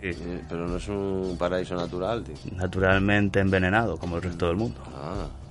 Así que si no empezamos a mirar por nosotros mismos, nadie lo va a hacer. No solo eso, sino que el que se atreva a desafiar a esta mafia van a ir a por él. El sistema le va a atacar por todos los medios posibles. Como hemos visto estos últimos meses que le sigue pasando a Josep Pamias, que estuvo en Asturias otra vez, dando unas charlas, y la verdad es que este hombre no para. Podéis entrar en la página de la Dulce de Revolución y mirar si alguna os pilla cerca, porque no tienen desperdicio. Y si no, siempre tenéis la posibilidad de buscar muchas de sus charlas que están grabadas y subidas a YouTube. Y como siempre nos escucha gente nueva, para quien no conozca aún a Josep, vamos a escuchar cómo comenzó su historia, contada por él mismo. A final de los años 90 mm, veo, mm, me entero por internet de una asociación de padres de niños diabéticos americanos que habían muerto. Los culpa- culpabilizaban a Monsanto por haberlo matado con las Coca-Colas Light que llevaban espartamo de Monsanto. Y que denunciaban al gobierno de que si en vez de tener las Coca-Colas Light con espartamo hubiera sido con stevia, como ya era en Japón, sus niños aún vivirían, ¿no? Esta, esta noticia me indignó, ¿no? Y entonces, pues, quise hacer la prueba. Plantamos stevias mm, aquí y, vimos que regalando durante años stevias a muchos diabéticos, cómo mejoraron de forma increíble y además de hipertensión y otras enfermedades, ¿no? Pero a partir del momento que quisimos venderla, vender esas stevias, llegó el problema, ¿no? La señora Gelli, consejera de salud en aquellos momentos, nos persiguió como una loca y bueno, mm, nos defendimos, también pe- pedimos ayuda a cocineros famosos como Quique da Costa, eh, eh, Sandy Santa María, Fernanda Adrià, que nos ayudaron a poner esa planta prohibida en sus platos. Entonces, señora Shelley pues se espantó y reculó en sus, en sus expedientes y se quedó muerto un tiempo. Pero ahora ha vuelto otra vez al ataque un nuevo consejero, señor Comín, eh, que no es filósofo, no es ni médico ni es nada, no tiene ni idea de esas cosas, le perdono por eso, ¿no? porque realmente es una vergüenza, vuelve a perseguirnos, pero vamos a conseguir también que esto recule otra vez, porque si no lo hace vamos a acusarles de, de prevaricación y vamos a meterle querella criminal porque realmente mm, en, Alemania ya es legal y cuan- cuando un país en la Unión Europea es legal también tiene que serlo en los otros. ¿no? Y si aún no ganamos la batalla esta, tenemos la de la autosuficiencia. En primavera, señores, pues viene la hora de plantar y tendremos nuestras plantas en casa. Eso de momento no se atreven a prohibirnos que cultivemos esas plantas. Por eso que la stevia va a ser libre sí o sí, tanto si les quieren como si no. Esta semana, el lunes, cuando se hace la plaza o el mercado en nuestra ciudad, bajé a comprar unas plantas a la chica que tiene un puesto ahí que vende muchas variedades de plantas y me dijo que le había llamado la concejala de sanidad del ayuntamiento de nuestra ciudad para decirle personalmente que no podía vender la stevia. A lo que ella le contestó que los supermercados vendían stevia. ¿Y sabéis lo que le dijo la concejala? Que ella, pero que eso no era stevia. Así que no esperen que la política les solucione nada. En este, como muchos otros temas, tiene las manos pilladas. Pues Mira, no quieren vender stevia te venden otra mierda para que si tú quieres comprar... Lo peor es que eso se lo están vendiendo a los diabéticos y es tan peligroso como el azúcar. Y en la página de la Dulce Revolución pueden firmar la petición para que no se retire la planta del mercado. Y ahora vamos a escuchar una entrevista que ha realizado Josep hace poco hablando del tema de la agricultura, los gobiernos, la industria farmacéutica y sus persecuciones. Soy Josep Pamies y bueno, podía- me podría definir como un agricultor cabreado, ¿no? Cansado de tanto engaño que yo mismo he sufrido durante muchos años pensando que la revolución verde era la solución, muy, mucho herbicida, mucho insecticida, mucho hormonas, mucha producción.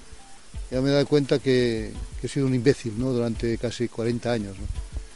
Y bueno, pues como ya estoy jubilado y por tanto ahora soy un agricultor jubilado, pues ahora creo que tengo que recuperar el tiempo perdido porque cuando se está jubilado eh, no hay tanto que perder. ¿no? Dice que un abuelo cuando es muy conservador, que tenemos que conservar los abuelos, tenemos menos que conservar que un joven. ¿no? Por tanto, son momentos para mí de dar caña a este sistema podrido que también he ayudado a crear, ¿eh? porque quizá inconscientemente, pero lo he ayudado a crear, dar caña a ese sistema podrido y para ver si podemos encontrar alternativas, salidas para estos jóvenes, estos- nuestros hijos, nuestros nietos, a los cuales hemos metido un buen embrollo y como mínimo nosotros en esta última fase de nuestra vida intentar ayudarles a salir de este embrollo.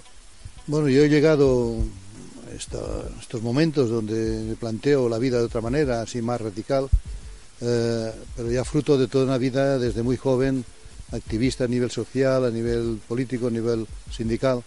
Pero te das cuenta que esto no es mi lucha ahora ya, ¿no? Eh, porque entiendo que, que de la misma forma que hemos fallado cultivando nuestras tierras con productos químicos, matando la tierra y matando a mí mismo, eh, también cuando cultivamos ideas en, en estos grandes colectivos, con esas grandes estructuras, también hemos matado la espontaneidad, la- la- las ganas del propio individuo de, de hacer algo diferente. Eh, yo participaba de grandes movimientos sociales, sindicales, políticos, pero veo que servían para encuadrar al rebaño humano en diferentes sectores, uno enfrentándose a los otros, matándose unos con los otros, yo soy más bueno, tú eres más malo. Bueno, pues ahora he decidido ir por libre. Eh, se ha creado una dulce revolución alrededor de- este movimiento que, originé, que originamos unos cuantos y ahora vamos por libre. Nuestra asociación, pues, no queremos crecer. Si nuestra idea es buena, la idea que crezca, si quiere, pero en otras partes, otras pequeñas organizaciones que se van creando, lo- en lo pequeño está lo bueno, ¿no? En catalán el pot petit y ya la buena confitura, ¿eh? ¿no? En, en el bote pequeño hay la buena confitura. Por eso nosotros creemos que las grandes estructuras han fracasado. Yo he participado de esas grandes estructuras, he participado en la agricultura industrial y me he sentido defraudado, engañado y ahora tengo que recuperar mi tiempo perdido, ¿no? Yo me, me medicaba mucho también y más a raíz de una angina de pecho y poderme desmedicalizar al 100% otra vez porque he entendido el engaño en el que he estado sometido, pues es una alegría enorme, ¿no? Y que puede servir para otras muchas personas que están con miedo, tomando muchas pastillas, muchas pastillas y muriendo poco a poco. Vamos a morir todos algún día, ¿no? Pero al menos vamos a morir sin tanto padecimiento que nos provocan esos malditos medicamentos, que algunas veces son necesarios, no todas. Como de la misma manera salí del mismo enredo, en no rociar con medicamentos, venenos mis tierras, que ganaron en fertilidad y en vida. Yo también gané cuando dejé de, de sulfatar con esas mierdas mis tierras, ¿no?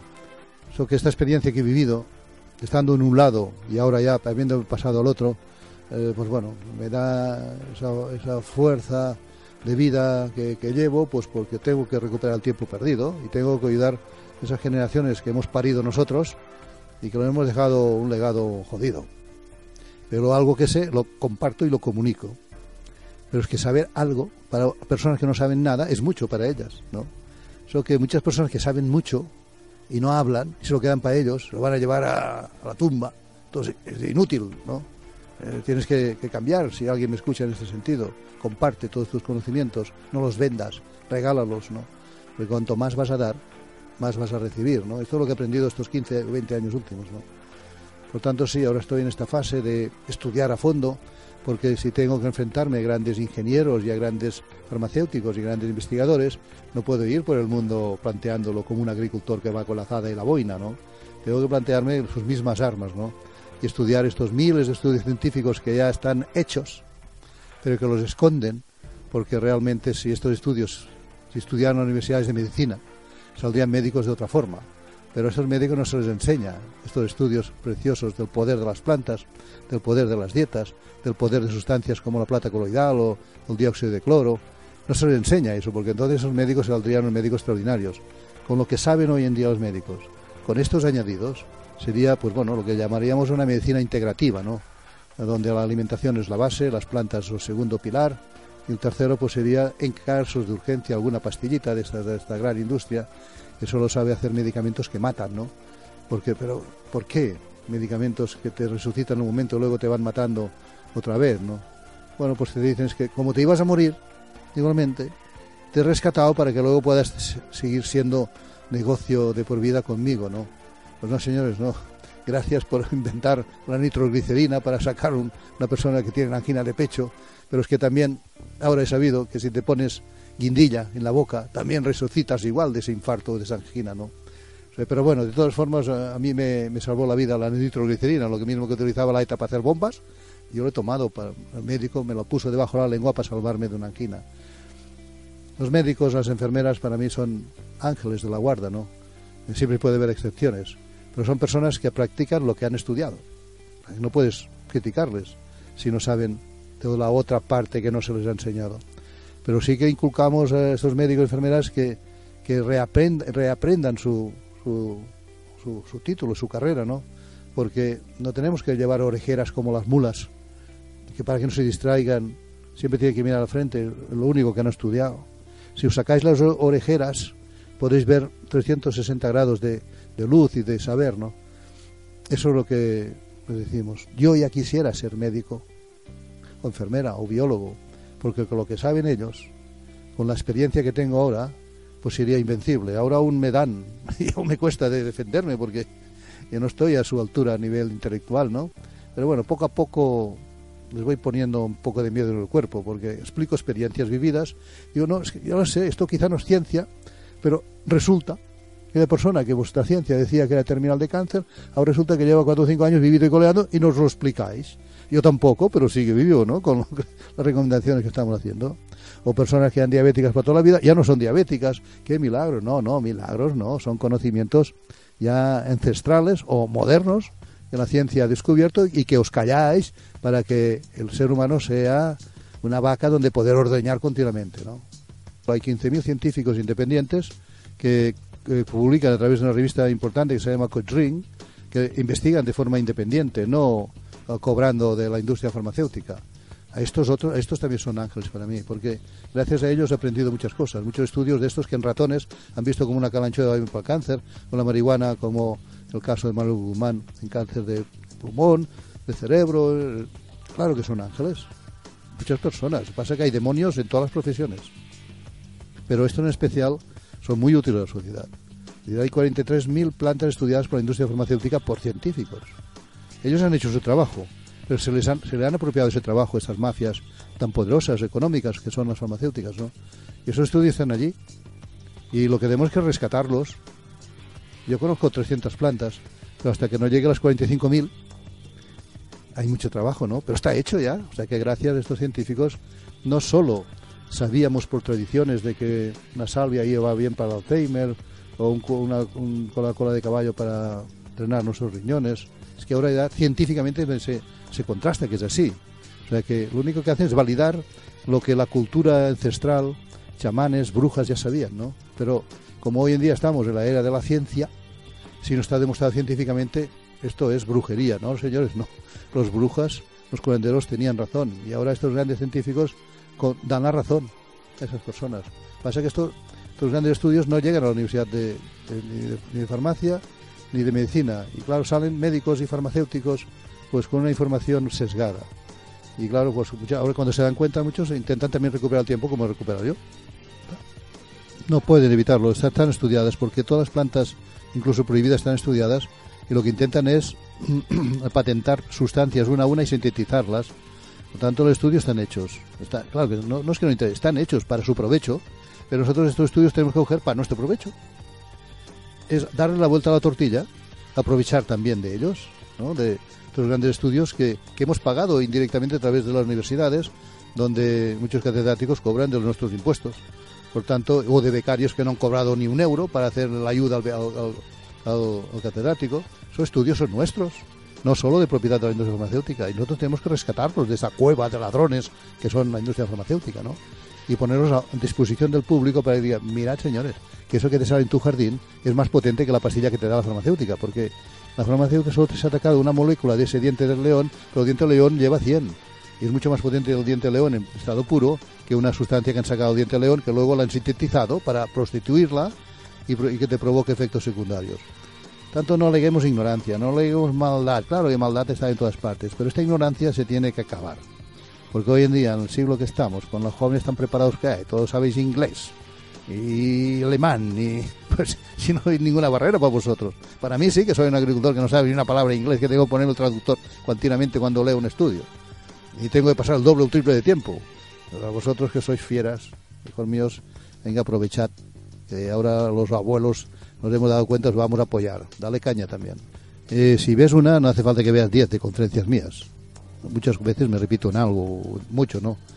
Pero si te ha despertado algo de interés, una conferencia mía, hace falta que te leas a las 20. Ponte a estudiar como un loco lo que yo estoy estudiando, ¿no? Estos buscadores médicos o la experiencia de los abuelos, de los pastores, que te- son un chorro de información. Eh, como no rías, como no te lo tires todo así a coña. Porque la vida, ¿qué es? ¿No? ¿Qué es la vida? ¿Un suspiro? Por eso dicen, ¿no tienes miedo que te maten esas empresas tan poderosas farmacéuticas? ¿No has visto la película El jardinero fiel? Digo, sí, pero ¿qué? Si te matan, dice que luego vuelvo a venir otra vez, voy a joder otra vez por otra vida. Igual me manda otra vez rápido aquí abajo, o yo vengo otra vez a volver a joder. Porque la vida, ¿qué es? ¿El instante? Pues son muchos años, ¿no? Es que los problemas son muy graves. Hay que luchar para conseguir cambiar. Sí, vamos a luchar, pero no te preocupes, que el cambio vendrá cuando tenga que venir. No porque tú luches mucho vas a, vas a cambiar antes las cosas. Yo quiero que cambien las cosas, pero si no cambian en esa vida, cambiarán en la próxima generación o en la próxima reencarnación que tenga. No hay problema. No hay problema. Lo importante es el camino, luchar convencido, luchar amorosamente, no en palabras de guerra, ¿no? Luchar amorosamente por otra idea, por otra intentar comprender la verdad de por qué estamos aquí y mientras tanto disfrutar de esa vida, disfrutar ayudando a los demás. Esto es un tesoro, ¿no? Pensar con una persona en agradecimiento, un abrazo de lo que le has ayudado, esto vale mucho más que millones de euros. ¿eh? Hace poco, unos seis meses, me llega un chavalito de cuatro años, eh, tetrapléjico, solo movía la cabecita, y le, le pregunté a sus padres, con la máquina de respirar aquí, un agujero en el cuello para su pulmón artificial, un tubo en el estómago para inyectar la comida, paralítico de aquí para abajo, ¿no? Y el niñito aún reía, son- sonreía. Dice, ¿cómo puede sonreír un cuadro de esa forma, no? Y cuando le regalaba algo y le daba las manitas del otro hermanito, aún reía más, con aquel gusto, me lo regala a mí, ¿no? Me lo regala a mí. Un niño que no podía mover, solo la carita, ¿no? Y, y cuando preguntas a los padres, de, ¿pero qué pasó? No, dicen que es un virus que aún no han encontrado. Ah, pero ¿cómo dicen que es un virus si no lo han encontrado? Que le está degenerando la médula y le está quedando pues todo seco. Pero, y que no hay cura, de momento, conocida. Nacen 150.000 niños cada año con esas enfermedades raras, ¿eh? 150.000 al año. Pasa que esto queda oculto, ¿no? No quieren que se sepa. Hay unas causas de esto, ¿no? Y le pregunté, pero ¿qué vacuna se tomó antes de, de caer así? En dos meses quedó tetrapléjico. No, nos han dicho que las vacunas no tienen nada que ver eso. Pero ¿qué vacuna fue, no? La vacuna de la hepatitis B.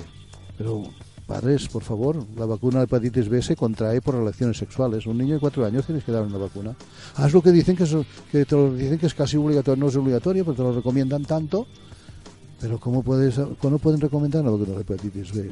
Me ocurre llamar a, a Javier Uriarte, que es el jefe de, coordinador de la Li- Liga por la Libertad de Vacunación, digo, Javier, un cuadro de ese tipo, ¿puede tener que ver algo con la vacuna de hepatitis B? Pues claro que tiene que verlo. Leer los prospectos. No tenían prospectos. Los padres no dan prospectos. cuando vacunan a los niños? ¿no? Miramos y decía, efectos secundarios, esclerosis múltiple, eh, meningitis, eh, bueno, problemas relacionados con, con todo lo que es cerebro y, y médula, ¿no? bueno, pues inmediatamente colgar el teléfono, señores, nuestras alternativas cuando hay casos de estos, como una esclerosis múltiple, por ejemplo, es marihuana para un niño de cuatro años, eh, MMS, magnesio y melena de león, que regenera mielinas, eh, todo, todo lo que es. A los dos meses, ese niño, que no era conocido por mí porque vino hinchado de la cortisona, era, venía delgadito, con una energía tan enorme, una silla de ruedas la manejaba como si fuera un, bueno, un, un coche volante, ¿no?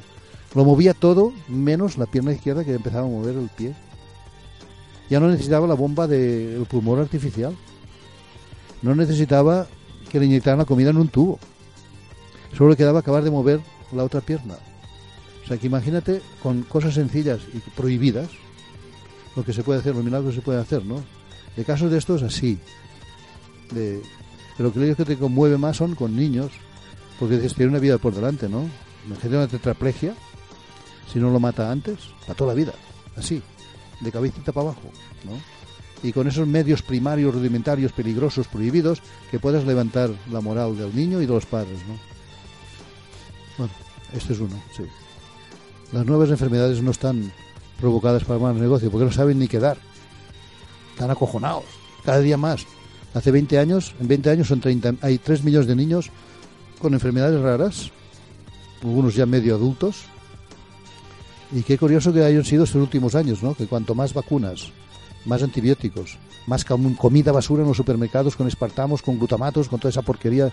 Qué, qué casualidad, ¿no? Que se junte con todo eso, ¿no? Esas grandes enfermedades, estos grandes porcentajes de niños que nacen enfermos no saben de qué, ¿no? Eh, hace poco, el Día Mundial del Autismo, que lo celebran todo, ¿no? La OMS decía de que un niño, hace un niño cada mil era autista hace 10 años. Y ahora, 10 años después, ahora, uno de cada 100.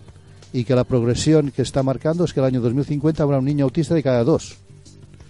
Y, nos, y dicen que son causas medioambientales, pero sin mojarse, ¿no? Que son medioambientales.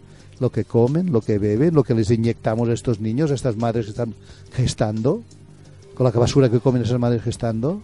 ¿Por qué no habláis claro, señores de la OMS, de que esto es la porquería que está cometiendo, se está comiendo, bebiendo, inyectando a madres y niños, ¿no? Habla claro ya, canallas de la OMS, ¿no? Eh, no tendría que decirles canallas, porque dicen que no hay que insultar, que no hay... Pero bueno, ponerle el calificativo que queráis, porque la Organización Mundial de la Salud, si quiere, puede parar esta- estas lacras de diabetes, de cáncer, de nuevas enfermedades, lo puede parar, porque saben las causas. Poco a poco, 20 años después de que se descubriera, han dicho que la principal causa del cáncer de colon son las carnes rojas procesadas. Lo ha dicho la OMS, ¿no? Hostia, ¿por qué habéis tardado tanto en decirlo, no? 20 años sabéis que lo, lo sabía. Nosotros lo decíamos, nos trataban de terroristas.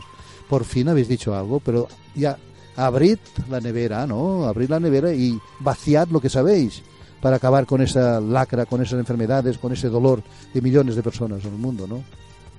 Hacía 15 años que empecé cambios la alimentación y vino la angina de pecho y me metieron siete pastillas. Para toda la vida. Dos años padeciendo eh, los efectos secundarios de, estas pastillas. Volví a empeorar en mi salud y, bueno, los dos años, gracias a ese eh, cardiólogo Manuel Ballester, pude sacarlas todas. Ahora llevo casi tres años sin ninguna pastilla otra vez. O sea que vuelvo a estar feliz. Pasé dos años de un lapso de mi vida un poco difícil, los 63 a los 65 años, y ahora esos tres últimos ya vuelven a ser los mismos que antes de, de la angina. Claro, tener el convencimiento que la angina no era provocada por mala circulación ni por la comida que comía, porque la comía buena, pero no sabía por qué me venía y me vino por temas emocionales que no sabía gestionar. Yo puedo decir siete ocho plantas, pero cualquier naturópata, cualquier abuelo de, que, que, que haya vivido en el campo continuamente te podría decir quizá siete ocho más, siete ocho más, siete ocho más. La dulce revolución, pues vamos al grano, ¿no? Y decir, vamos a por las grandes lacras mundiales que son diabetes eh, y cáncer, ¿no? Por ejemplo, y alergias. Son algunas muy graves, otras muy banales, pero muy molestas, ¿no? Pues ya tenemos tres: la stevia, diabetes, hipertensión, colesterol y triglicéridos. Calanchoe para cáncer, uf, qué miedo, ¿no? Úlceras, gangrenas. La tercera, perilla para las alergias, se han acabado los ventolines, ¿no? Plantándolas tú en casa. Luego le sumaríamos la milenrama, por ejemplo, para que la mujer no tenga desarreglos hormonales y no le provoquen sus ovarios quistes, ni miomas, ni nada, la milenrama. Para el hombre, para su aparato masculino, la, para la próstata, el epilobio, ¿no? Ya tenemos cinco. Y algunas depurativas para que nuestros filtros estén bien, ¿no? Por ejemplo, pues bueno, el diente león, el, el cola de caballo, eh, y Carlos María, ¿no? Ya tenemos ocho. ¿Quieres dos más? Pero con estas ocho ya casi bastante. Bueno, ahora que ya hemos escuchado a Josep, vamos a ver lo que se ha publicado de él últimamente en los medios. Como recientemente ha estado por Galicia, donde ya había estado con anterioridad, y entonces ya se había podido leer en periódicos como La Voz de Galicia que había publicado Científicos gallegos criticaban la gira de Panies, el gurú de la pseudociencia. Eso en el 2015. Y ahora en 2017 podemos volver a leer en el mismo periódico de La Voz de Galicia Batalla contra la pseudociencia. Cuestiona el uso de las vacunas, incluso las ha llegado a relacionar con el autismo. También que el VIH sea el causante del SIDA. Defiende las terapias alternativas para curar el cáncer e incluso llegó a afirmar que conocía la cura del ébola. Con un currículum así, Josep Pamies no es lo que se dice una persona grata dentro del mundo científico. Os científicos somos os primeiros que estaríamos encantadísimos a topar todo tipo de solucións para os problemas da, da, da xente, desde logo. O que non se pode facer é directamente inventarse a solución. El anuncio de unha doble charla en A Coruña hizo saltar las alarmas. Un concello que conta con tantos científicos, con tanta xente con, con espírito crítico, pois puxo o grito no ceo. Que se intente, pois digamos, que colar perfis deste tipo pois para dar conferencias cos que poden ocasionar perigos para a saúde pública. Tras el acto está unha asociación de vecinos coruñesa, la de Hortas do Valdeceans. No va a obligar a nadie a dejar ningún tipo de medicinas ni ningún tipo de tratamiento. Simplemente va a exponer lo que él piensa.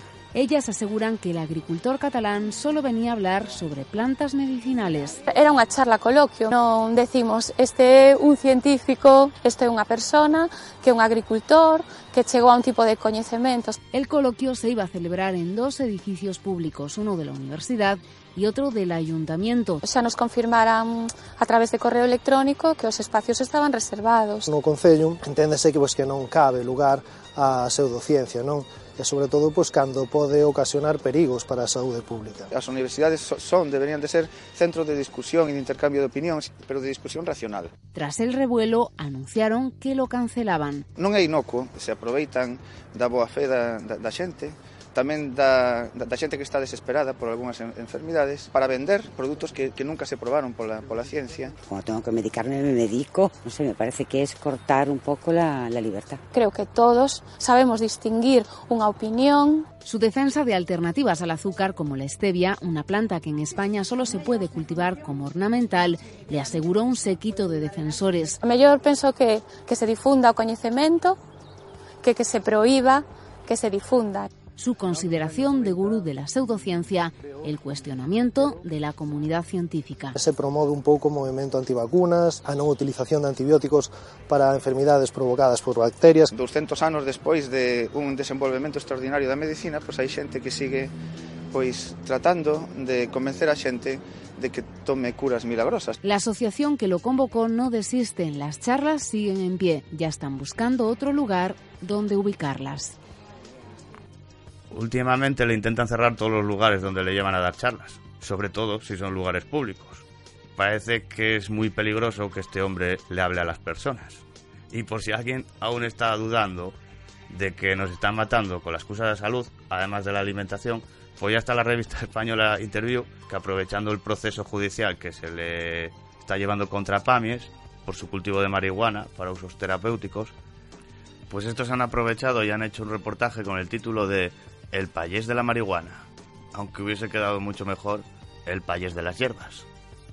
Pero bueno, y en el pie de la noticia se puede leer, pueden condenarle a dos años de cárcel por plantar María. Sus seguidores se hacen llamar Dulce Revolución y protestan con una campaña de autocultivo. Y esto es periodismo. Bueno, aunque no esté muy bien informado, Ya te digo, que es que ellos porque no, como sea- siempre distorsiona la realidad. Claro, eso es. Pero por una parte está bien que lo hayan hecho, porque al hacer este artículo también han nombrado otras plantas medicinales que pueden llegar así a más gente, que sean capaces de discernir y comprender un poco mejor la realidad. Y bueno, ya siendo bien o mal, están hablando de él. Pues recordáis hace unos años cuando Mercedes Milá hizo un reportaje contra el MMS. Otra, es que ya te digo que merece Pues la pena, ¿no? Ahora Mercedes Milá es amiga de Pamies. Claro, porque lo toma. Y colabora porque la toma. Una cosa es que, que haga su trabajo y otra cosa es que haga su vida. ¿Me entiendes? Para que os deis cuenta de cómo cambian las Eh, cosas. El dinero hace a la gente muy hipócrita. Aunque lo normal es que le ataquen y le pongan de charlatán y de persona que, que se aprovecha de la desesperación de las personas enfermas, como podemos leer en casi todos los supuestos medios de comunicación. Hace poco también salió un artículo sobre el agua de mar, porque resulta que se ha visto que el tenista español Rafa Nadal hace uso de ella para reponer los minerales que pierde mediante el esfuerzo físico. Y la noticia se publicó con el título de El elixir de Nadal no es apto para todos los públicos. ¿Y sabes qué decían? Que Nadal bebe agua hipertónica de los laboratorios Quintón, que te lo clavan a más de 50 euros el litro, porque ellos te dicen que es un agua especial que recogen en un vortex que hay en el Golfo de Vizcaya y luego le hacen un tratamiento. Pero a ti, que ni se te ocurra beberla del mar, que te puedes morir, dicen. Si es que nos si- toman por tontos. compras a ellas el doble de cara, entonces ya sí. Ya sí, ya pues es toma. sana. Entonces solo puede beberla Rafa Nadal. ¿eh? ¿Y por qué Rafa Nadal no hace un anuncio como el que hace de Bankia o el que hace de... ¿eh? Igual. Porque no hace un anuncio hablando del agua de mar y todo esto, igual que hace anuncios de para marcas de bancos y para... que son los que nos están llevando a la ruina. Digo yo, ¿eh? ese super crack de la raqueta. Pero como uno puede opinar de lo que ha vivido y de sus experiencias, yo hace años que me automedico a base de diferentes plantas. Y también hace cinco años que no tomo medicamentos, ni voy al médico de cabecera. Así Uy, que que no voy, desde que se murió de cáncer mi médico. muy mal no lo estaré haciendo. Cuando antes tenía un catarro todos los inviernos, además de las alergias primaverales y alguna gripe de vez en cuando. En cambio, la mayoría de las personas están tomando medicamentos de continuo y siempre están enfermos. Porque vivimos en una sociedad enferma. Una sociedad que oculta la cura de muchas enfermedades en pro de sus beneficios no es una sociedad, sino eres envenenado desde que naces, tío. ya te meten esto es más bien un manicomio. Lo peor es que los más locos están arriba dirigiendo a todos los demás. En nuestro país se diagnostican 250.000 casos de cáncer al año, una cifra que ya por sí sola es escalofriante. Y aunque ya sabemos de sobra cuáles son muchos de los factores y causas de todo esto, una de las principales es la alimentación.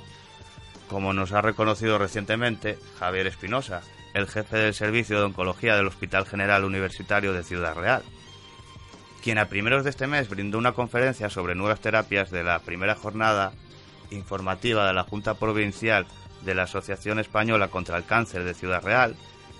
Y lo alarmante es que de todos los factores de riesgo conocidos, como el tabaco, alcohol, radiaciones y fármacos, este médico puso el acento en la alimentación. Según el propio doctor, el tabaco se ha quedado años luz de la alimentación como causa del cáncer y señaló a los productos químicos empleados en la elaboración de los alimentos o las sustancias con las que se tratan cosechas, como estas favorecen a lo largo del tiempo la proliferación de células cancerígenas. En Argentina, la situación de riesgo en que nos pone el modelo de agroproducción actual es desconocida por la mayoría de la población. Y ya se cumplen 20 años desde que el Estado comercializara las semillas transgénicas de Monsanto y los agroquímicos que las acompañan, como el glifosato, sobre el cual la Organización Mundial de la Salud, la OMS, ya advirtió en 2015 que pueden causar cáncer, además de una investigación de la Universidad Nacional de Rosario que demostró que este causa un mecanismo de toxicidad en el desarrollo y funcionamiento del sistema nervioso. Recordemos que en Argentina una de cada cinco personas que mueren es por cáncer, pero los pueblos fulmigados, los pueblos que sufren las fulmigaciones aéreas con agroquímicos, mueren de cáncer una de cada tres.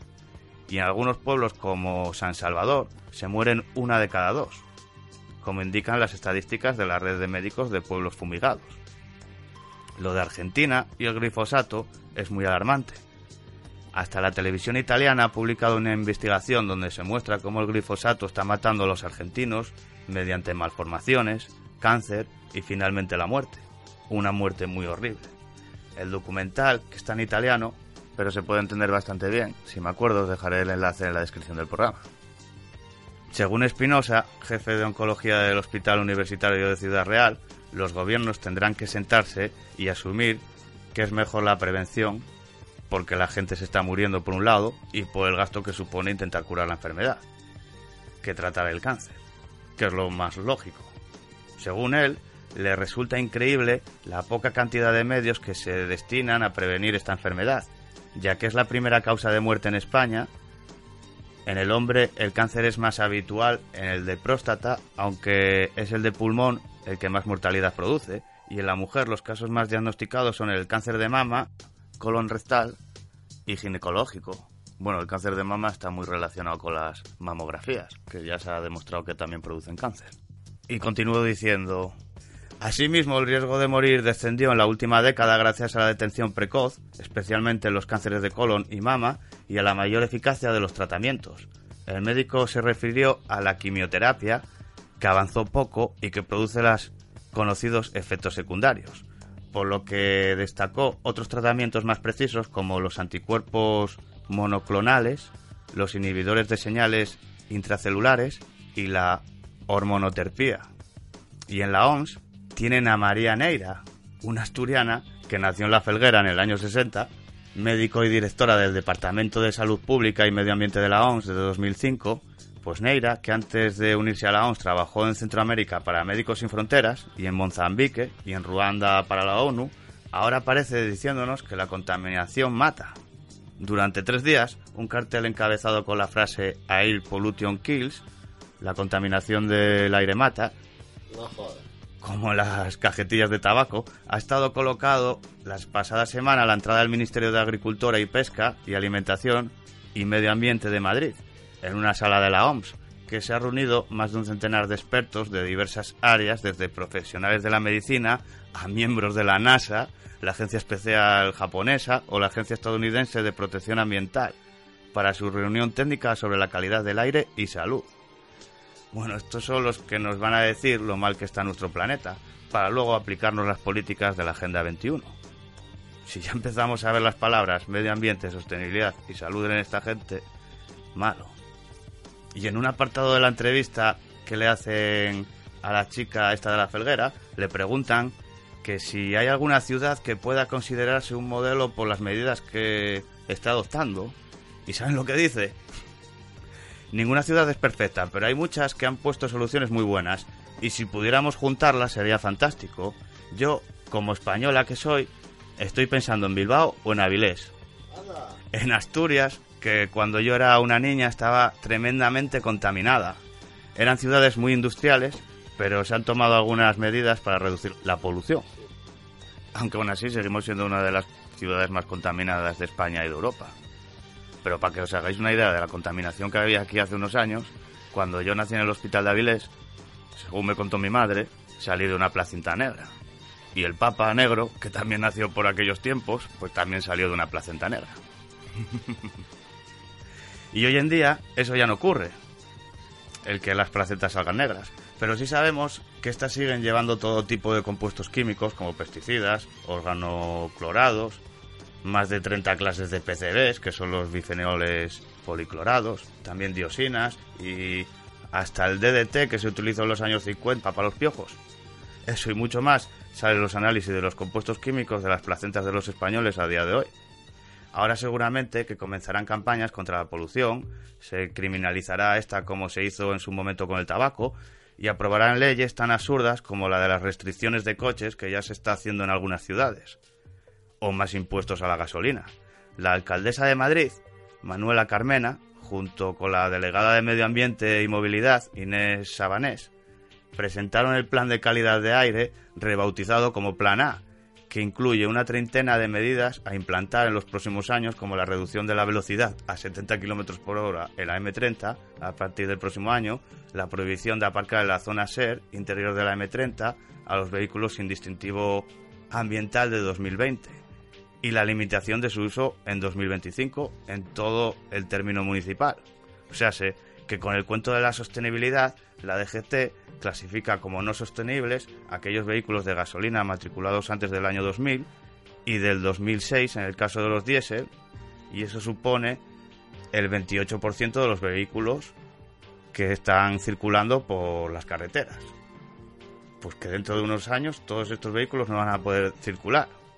Entonces, si quieres circular, te tendrás que comprar un coche nuevo, como si lo regalara. Y de los coches que tienen cero contaminaciones y andan con aire y agua y esas cosas, no se dice nada. Y el impuesto al sol, ese tampoco lo retiran. Desde que Manuela es alcaldesa de Madrid, se dispararon las multas de tráfico hasta más de un 30%, casi 3 millones de sanciones en un año. Así es como el gobierno de este país genera la riqueza, robándoles a los pobres ciudadanos. Y la red de hospitales privados que montó Esperanza Aguirre, esa que se la vio inaugurar hospitales como si fuese una loca, pues resultó que utilizó dinero público para la financiación de ocho hospitales privados a cargo desde empresas que luego fueron salpicadas en tramas como la Gürtel o la Púnica. Y esta pasada semana también se ha levantado polémica por un vídeo de una fiesta de despedida del Ayuntamiento de Alcalá de Henares, en Madrid, donde se podía ver como para la despedida de un funcionario se organizó una fiesta con alcohol y una stripper. Como decía la propaganda de la CIA, Spain is different.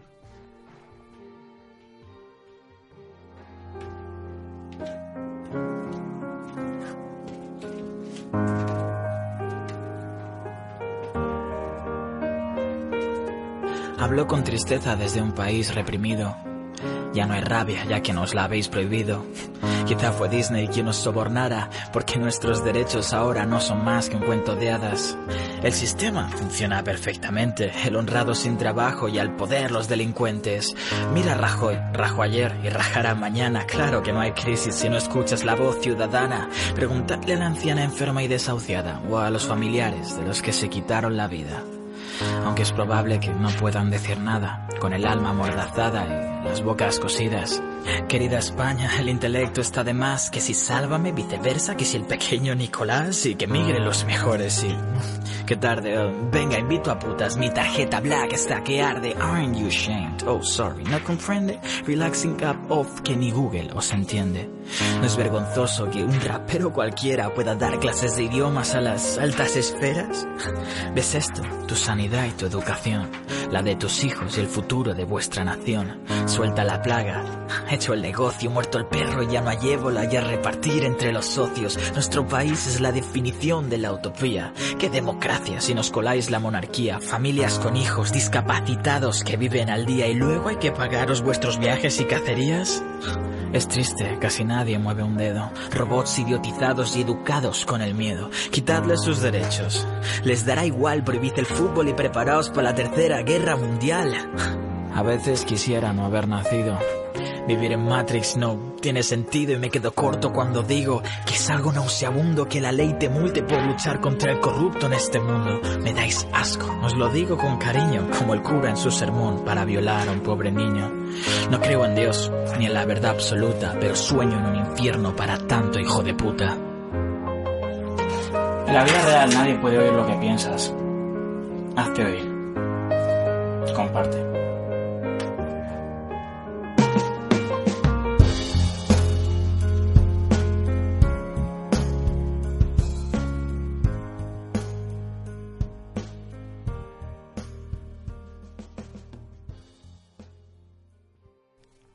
Y ahora vamos a hablar de la homosexualización de los menores.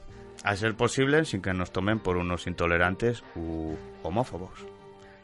Ya hace unos programas que vimos cómo nos empezaban a normalizar el tema de la homosexualidad en menores. Primero con el actor porno Nacho Vidal, financiado por Crisalis, la organización de familias de menores transexuales, donde nos vendía la tierra esférica y la homosexualización de los menores. Luego vimos cómo la misma asociación, a través de un mecenas neoyorquino, inundó el País Vasco de carteles en las paradas de autobús, donde se leía que los niños tienen vulva y las niñas pene.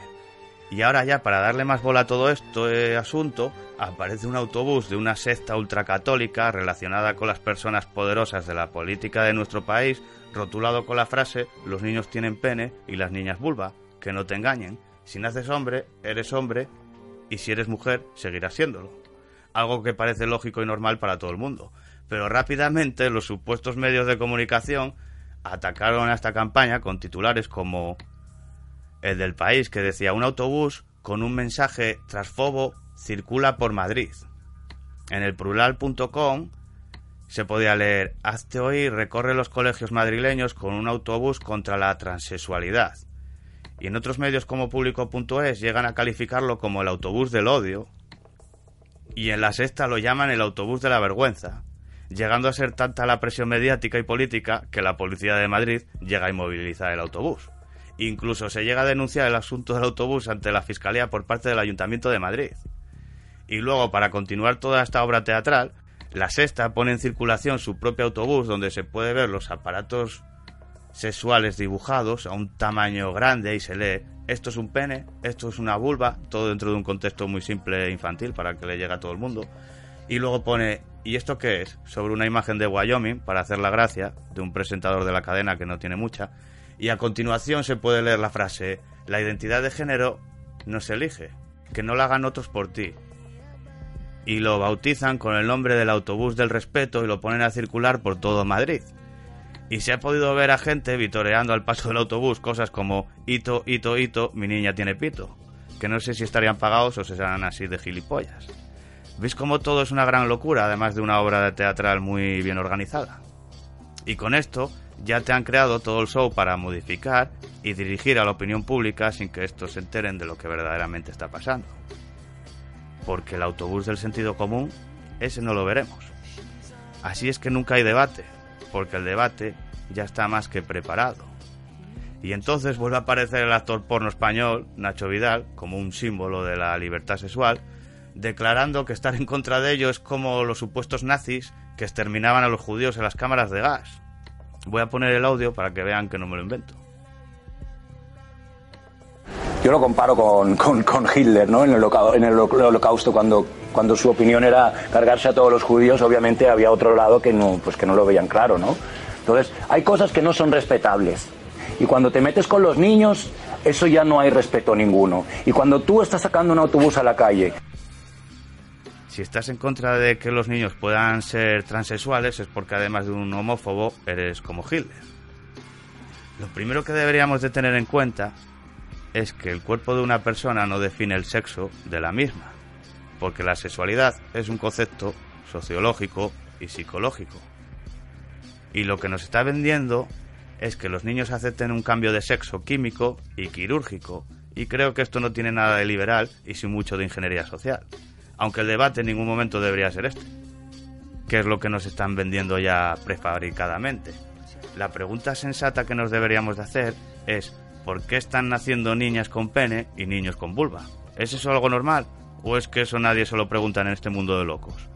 O quizás sea porque pueda tener alguna clase de relación con cosas como los disruptores endocrinos de origen artificial, que ya se sabe desde hace años que son los causantes del cambio de sexo en varias especies animales. Entre los años 2007 y 2008 se detectaron en el País Vasco los primeros casos del proceso de feminización de peces. Todo esto fue publicado por investigadores del equipo de biología celular en toxicología ambiental de la Universidad del País Vasco en un artículo sobre alteraciones en los órganos sexuales de numerosos ejemplares de peces, también ya se ha probado que el mercurio provoca alteraciones en el sistema hormonal en ciertas especies de aves, aumentando la homosexualidad hasta un 55%. Además, en los grupos afectados por el mercurio los machos eran menos agresivos y no resultaban atractivos para las hembras, situación que no se observó en el grupo de control.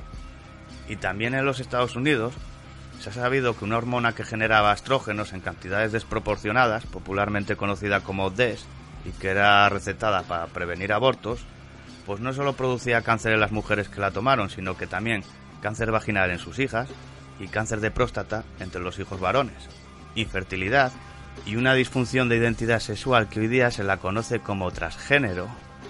Así que igual no es que de repente haya más homosexuales por todas partes, sino que nos están homosexualizando químicamente, aunque luego te lo vendan como algo natural y que es muy liberal. Y si vas en contra de ello es porque eres un nazi ultracatólico. Como comentamos al principio, ya han creado esa etiqueta con la que te van a definir las personas que no te comprendan por su adoctrinamiento. Pero a todo, ¿eh? al feminismo, a todo. Así que no se dejen engañar. Los niños y las niñas nacen de papás y de mamás, y no de transgéneros o parejas gays homosexuales, porque no sé si se dan cuenta de por dónde va toda esta historia. Nosotros, al haber nacido como seres naturales, tenemos unos derechos inalienables que están reflejados en la Declaración Universal de los Derechos Humanos. Aunque también sabemos que si uno no sabe bien cuáles son sus derechos, los gobiernos se los pasan por el forro. Pero dentro de unas pocas generaciones, esto ya no va a ser así. Porque como ya hemos comentado en algún programa, además de la agenda de la homosexualización, también nos están esterilizando. Para que en un futuro, no muy lejano, las personas ya no nazcan de forma natural. Y de esta manera ya sí que te han robado todo como ser humano. Porque entonces ya no serás un ser humano natural. Serás un niño probeta, fabricado por una corporación, y ya no tendrás ningún derecho reconocido. Con un fin. Y por supuesto, de esto no te van a hablar ni en la tele ni en ningún otro medio, porque lo que ahí se habla ya está todo más que preparado para así poder ir dirigiendo la opinión pública. Y de esta manera es como siempre suelen jugar con nuestras mentes.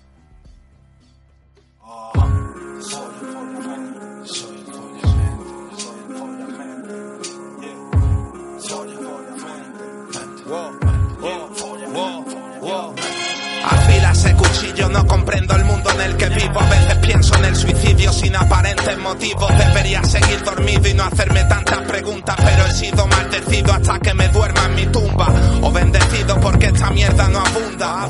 La mayoría de la gente se conforma con seguir el modelo de ciudadano ejemplar por norma y no ronda en su cabeza que otro futuro es posible. Mi gente si hace eso le saltan todos los fusibles. Imposible que vivamos nuestra vida sin ser libres. Somos la minoría incorregible, impredecible el futuro. Nuestro camino es oscuro porque el que estaba alumbrado te transforma en un esclavo que les den por culo. No seguimos el modelo implantado. Quiero ser feliz, no sentirme aceptado. Luchando por tener la vida que habíamos soñado. Yo soy lo que quiero ser, importa lo que no puedes ver. A veces te pueden perder, algunos te querrán joder. Levanto un muro en ser y grito, jódete cabrón.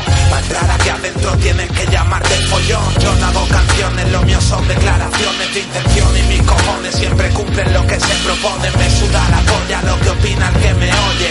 A mí lo que me importa es que a tu mente me la folle. No paro de dar viajes, antes no había papeaje y lo pagaba con tarjetas de crédito robadas. La gasolina estaba cara, pero teníamos fichado un par de gasolineras de pueblo que había sin cámara. Si no, cortaba el tubo del diésel a ese camión, fumándome un petardo mientras se llena el bidón. Doy gracias a Dios por haber encontrado esta profesión que ha transformado en cantante lo que antes era un ladrón. No creo en la reinserción, seguimos haciendo lo mismo.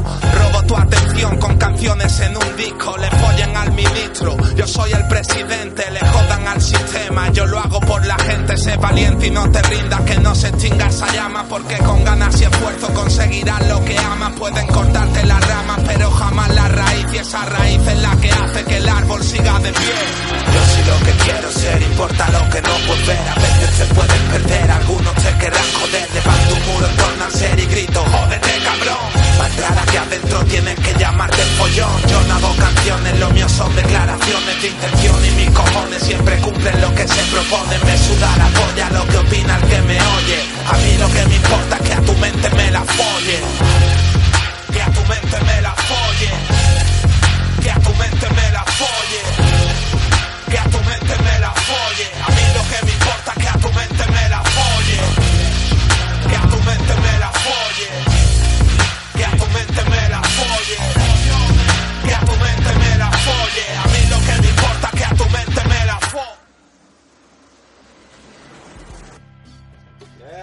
Follones, el Follamentes, sobre una base de Jace y Acción Sánchez. Follando mentes. Ahora estos también podrían alegar que les dejen hacer un desfile para mostrar su orgullo de folladores de mentes. Que hagan una cabalgata, no hace falta que se desnuden porque es un símbolo, y hacemos una carroza para cada institución que le lava el cerebro a la sociedad. Una para la iglesia, otra para el gobierno, otra para el comercio, otra para la televisión, etcétera, y nos las follamos a todas. Liberación sexual lo llaman, y dentro de poco lo mismo dará casarse con un perro que con una tostadora. Así de loco está el mundo. Y para seguir con el desorden, el presidente MK Ultra de Corea del Norte, Kim Jong-un, este que ya sabemos que lo tienen ahí como un comodín por si en algún momento deciden comenzar un conflicto armado, últimamente se le está dando algo más de protagonismo en toda esta obra teatral. El presidente de los Estados Unidos, Mr. Trump, ha dicho que Kim Jong-un se está comportando muy mal. No hace mucho los medios nos vendieron de que el hermano del líder norcoreano fue asesinado el día 13 del pasado mes por dos mujeres que le atacaron en una terminal del aeropuerto de Kuala Lumpur. Como si se tratase de la Guerra Fría. Nos han querido hacer creer que unas mujeres se acercaron al hermano del dictador norcoreano y le rociaron un químico que supuestamente acabó con su vida. El problema es que cuando vas a ver las supuestas imágenes de los hechos, te muestran un vídeo con una calidad de imagen que cuesta mucho creer que sea sea la definición que nos puedan dar unas cámaras de un aeropuerto como el de Kuala Lumpur. Como lo de los siete exoplanetas que acaba de descubrir la NASA, ¿no? Que en realidad lo que son siete píxeles. Lo que está claro es que Kim Jong-un no lo están presentando como si fuera el malo de una película de James Bond. A la prensa Solo le falta decir que este tiene unos fosos donde se va deshaciendo de la gente que le cae mal. Uno con cocodrilos, otro con pirañas y tiburones, otro con serpientes y cosas por el estilo. Ahora, el último que ha salido por ahí es que Estados Unidos ha mandado a Corea del Sur al equipo que mató a Bin Laden. Pero si eso fue otro gran montaje. Y de los que supuestamente participaron en esa operación, creo que ya no queda ni uno vivo. Los fueron matando a todos en los años sucesivos, seguramente para que no cantaran. Y en Japón nos muestran cómo enseñar a los niños a esconderse de los misiles de Corea del Norte. Es algo tan absurdo como el episodio de South Park, ese que les decían a los niños que se agachasen y cubrieran con sus cuerpos cuando viniera la lava del volcán. pues es igual. Y en cuanto al terrorismo yihadista que promocionan todos los gobiernos y medios, fijaos cómo son ellos mismos los que reconocen que todo esto es un símbolo. Un símbolo con el que nos controlan y dirigen. Es una de las últimas operaciones de las fuerzas y cuerpos de seguridad del Estado contra el terrorismo yihadista en España. Aunque el nivel de alerta es 4 sobre 5, similar a los estados europeos de su entorno, según los expertos, existen rasgos específicos. España no es cualquier país para el Estado Islámico. El yihadismo busca simbología. España es al andaluz es un símbolo y por lo tanto eh, estamos dentro de- del ámbito de su amenaza. Además es que últimamente ha habido comunicados en español, han vuelto a hablar del andaluz y han vuelto a ponernos en el mirador de, de sus posibles amenazas terroristas, con lo cual somos un blanco. El jefe de estrategia del Centro de Inteligencia contra el Terrorismo de España nos da otras claves, una de ellas precisamente el éxito de las operaciones policiales. Cuanto más golpes, más interés por parte de los radicales. Otra, ¿qué se está desarticulando? Más allá de la preparación de actos terroristas, el país se intenta utilizar como base logística en las redes de captación de nuevos combatientes. El pasado verano, Daesh lanzó una campaña para contratar traductores de español, además de publicar comunicados en ese idioma. Son individuos que en muchos casos son ciudadanos europeos, que han crecido y se han desarrollado en Europa y que precisamente quieren atentar y quieren violar ese orden legal democrático de las sociedades europeas. Lo cierto es que las últimas olas de atentados lo que viene a demostrar es que hemos fracasado. Para intentar solucionarlo, España tiene un plan específico de lucha contra la radicalización desde el año 2015. Su ámbito prioritario de implantación es local, porque la proximidad es un factor clave para detectar estos procesos. Los reclutadores son muy sutiles, utilizan métodos similares a los de una secta. En el caso de las mujeres saben que tienen que apelar a los sentimientos humanitarios, cuidarán a personas mayores, a niños pequeños. En el caso de los hombres les dicen que son los escogidos. Ana Teixidor es autora del primer libro en España en el que una periodista da voz a combatientes, simpatizantes del yihadismo y a confidentes. Los perfiles son variados, pero todos tienen algo en común. No se sentían nada identificados ni con España, el país de acogida donde habían emigrado sus padres, pero tampoco con Marruecos, el país de sus abuelos. Decían, cuando estoy en España me dicen, mira el marroquí, cuando voy a Marruecos me dicen, mira el español. La Fundación Alfanar es la primera en España que busca prevenir la radicalización en los institutos luchando contra las falsas creencias sobre el Islam. Si los chavales musulmanes, ante todo, se les eh, estigmatiza con un adjetivo musulmán y además con un sentido peyorativo, pues claro, eso de alguna forma determina mucho esa construcción de identidad al intentar que no eh, reciban esa presión y que los compañeros de su clase entiendan que es solo parte de su identidad, solo una parte de su identidad, pues mm, de alguna forma se relaja esa presión sobre esos jóvenes musulmanes que si no se sienten efectivamente apuntados, marginados y mm, por lo tanto son más eh, fáciles de captar para esas redes de radicalización. Según los expertos, existen además otros dos grandes desafíos. Uno, los retornados, aquellos que regresan a Europa después de matar en nombre del Estado Islámico. Dado que el fenómeno es reciente, aún es difícil saber qué hacer para derradicalizarlos. El otro reto es la contranarrativa, cómo combatir con verdad la sofisticada propaganda. Ellos ven las noticias, pero saben que el canal de noticias está viciado en su opinión, así que confían más en los grupos locales de Facebook, grupos locales de WhatsApp, porque conocen a las personas que están allí. Los medios tienen un control muy importante en este nivel. Si la información tanto yihadista como antirradical se consume a través de las redes sociales es, entre otras cosas, porque existe una falta de credibilidad, no solo de políticos y de líderes, también de los medios de comunicación. Empezar a informar con conciencia de esto, es decir, saber que también somos un instrumento de lucha contra el terrorismo, es, según los expertos, otro de los grandes desafíos. Elena Villar, RT, España. Qué bien te lo promocionan si no encuentras trabajo en Occidente, porque lo están destruyendo, siempre queda la posibilidad de hacerse terrorista en Oriente Medio. Ahí no va a haber escasez de trabajo en ese aspecto, sobre todo porque está escrito en las escrituras sagradas, que así será. Y a estas alturas ya sabéis que será lo que tenga que ser. Será. ¿Qué será?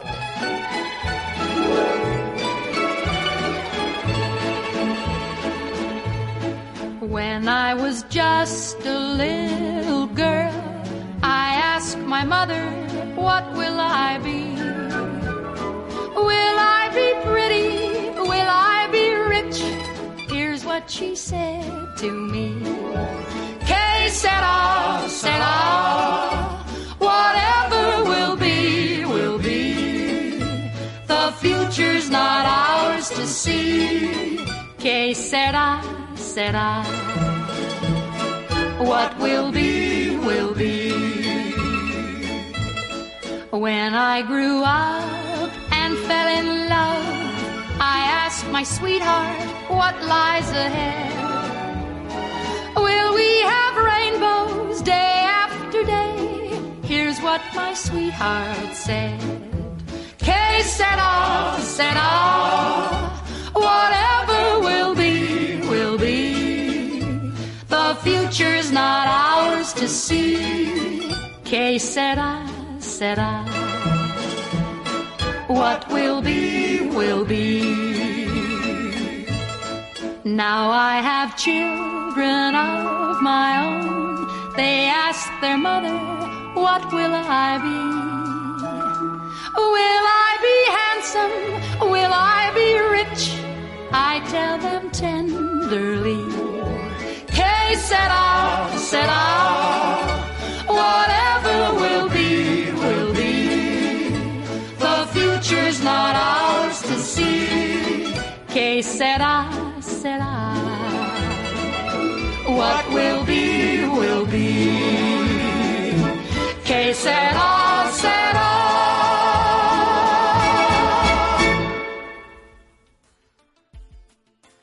Canciones inolvidables para la historia, que por supuesto esconden un mensaje. En este caso, el de que por lo visto el futuro no era nuestro.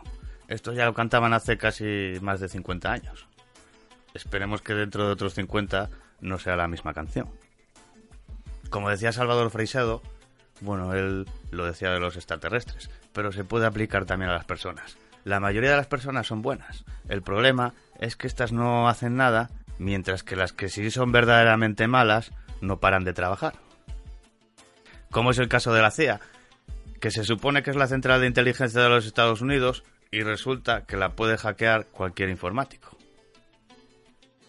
Un acto histórico de incompetencia devastadora.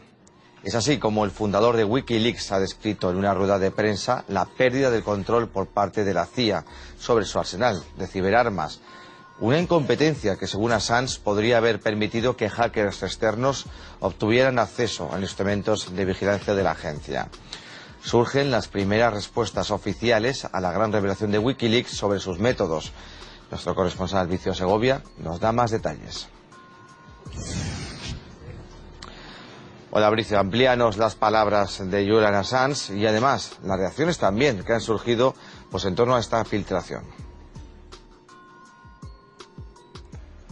Hola, Sier. Pues Julian Assange, el fundador de Wikileaks, ha señalado que trabajarán de manera conjunta con las empresas tecnológicas para intentar combatir las herramientas de hackeo de la CIA que ha revelado su portal de filtraciones. Les darán acceso privilegiado a algunos de los datos que han conseguido para que puedan arreglar algunos pues, de los errores, de las fallas que tienen en sus aplicaciones o en sus herramientas digitales y que la CIA es capaz de penetrar tal y como han señalado en estos documentos. Documentos que es importante también que, pues, eh, digamos, que la CIA todavía no ha corroborado de ser verdaderos. Ahora bien, han señalado que están preocupados por estas revelaciones, lo cual nos podría indicar que están autentificando estos documentos. Assange también ha señalado que no es ningún secreto que las agencias de inteligencia espíen.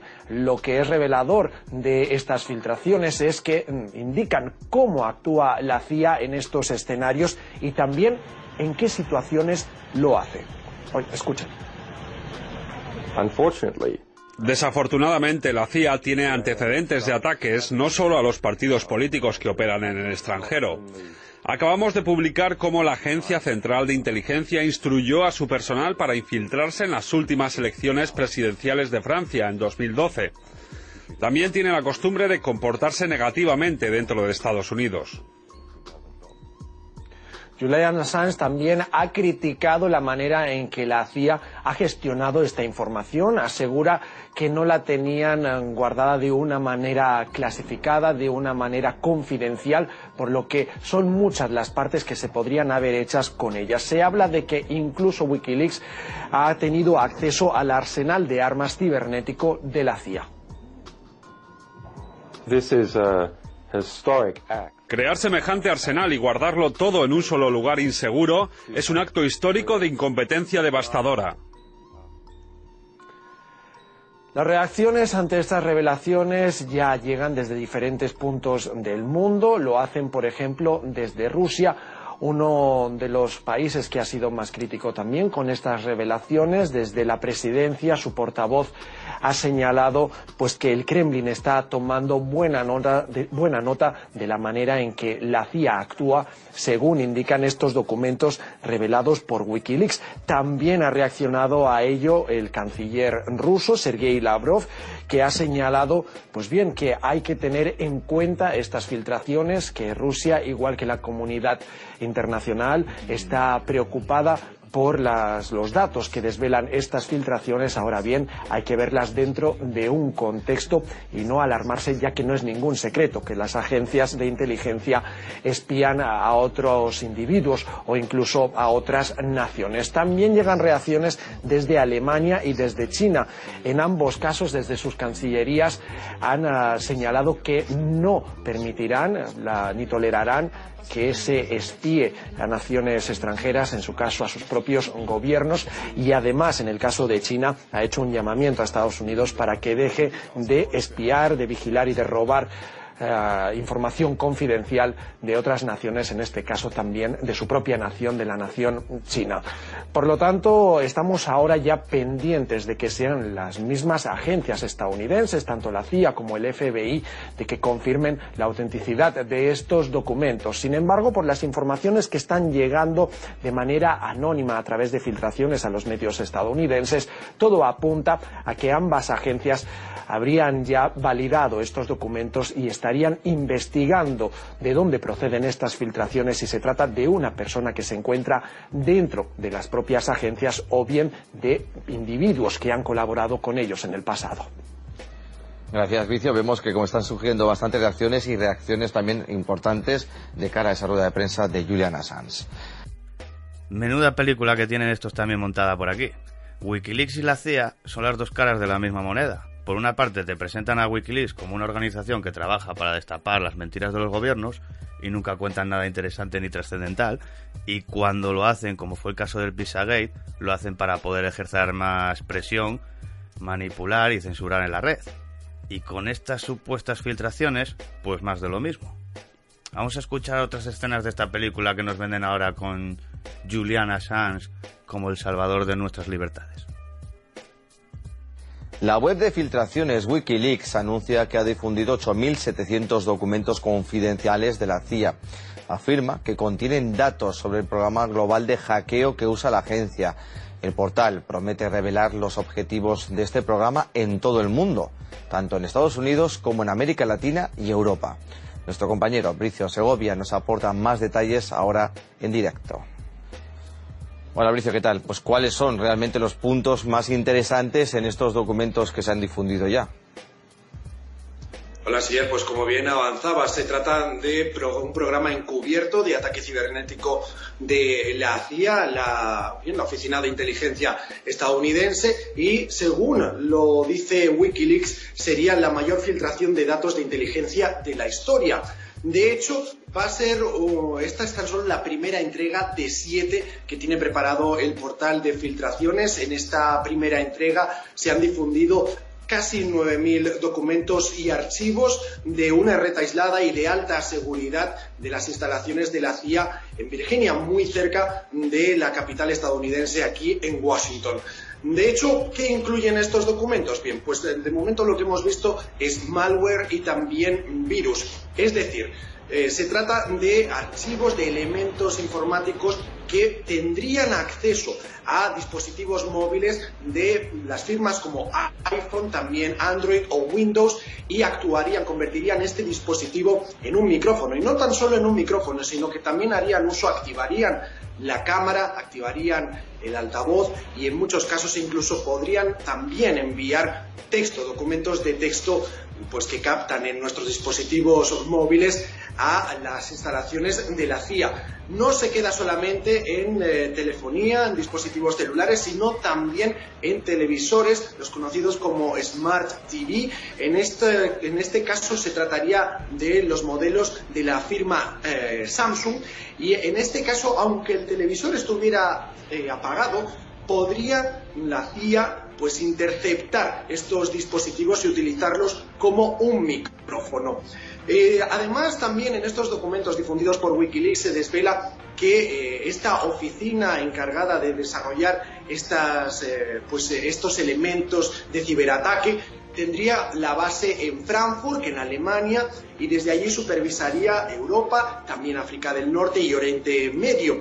Desde allí también actuarían agentes secretos que lo harían pues eh, bajo el título de funcionario del Departamento de Estado. De momento estamos pendientes a una rueda de prensa del fundador de Wikileaks, de Julian Assange. Estaba prevista para dentro de unas horas, sin embargo, ha informado el portal de filtraciones que sus dispositivos, sus redes han sido atacadas, por lo que de momento están a la espera de pues, eh, volver a poner una hora esta rueda de prensa que ha sido pospuesta. Mauricio, gracias por aportarnos bueno, ese primer adelanto de estas revelaciones, como tú bien dices, promete ser la mayor revelación de la historia. Gracias. Si lo que nos cuenta Wikileaks es lo peor que hace la CIA, uno pensaría que estamos viviendo en un mundo de ilusión y fantasía. Yo cuando veo las noticias en las que nos presentan los supuestos mandatarios de las naciones más importantes en sus supuestas reuniones para arreglar el mundo, lo siento, pero es que todo me parece un teatro sin sentido. ¿Cómo puede ser que veamos al presidente de Rusia reunirse con el de Israel y el de Alemania, que todos se llevan muy mal, todos tienen discrepancias, pero resulta que luego son muy amigos, se dan la mano y luego todo sigue igual, o peor?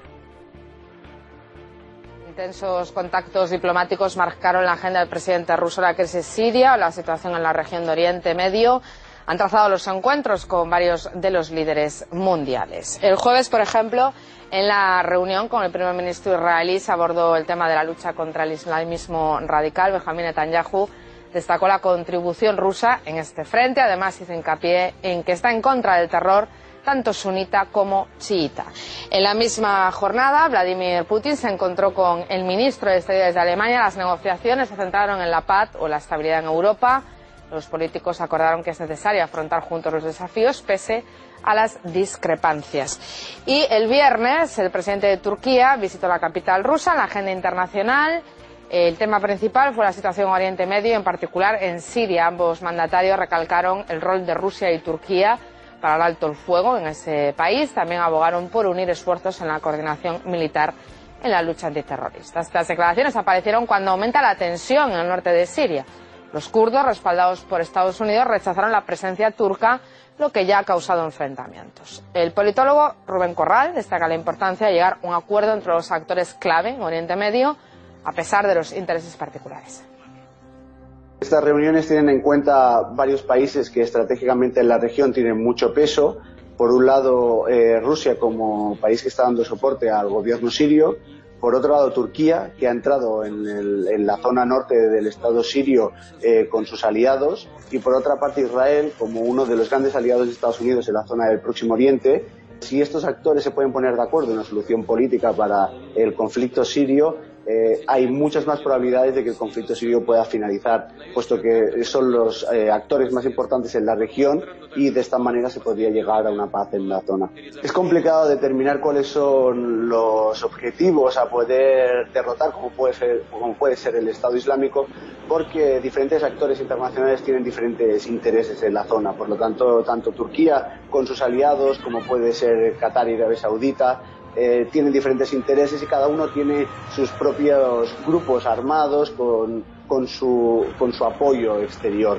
Por lo tanto, eh, cuando se intenta eliminar toda la amenaza terrorista de corte islamista, eh, hay dificultades porque cada uno intenta defender cuáles son sus intereses, pero no están pensando Siria, están pensando en sus aliados en la zona.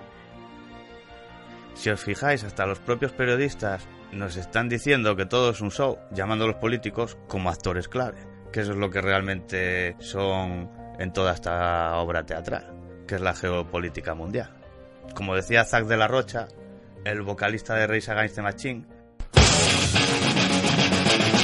las luces se apagan. Guerrilla Radio enciende esta mierda.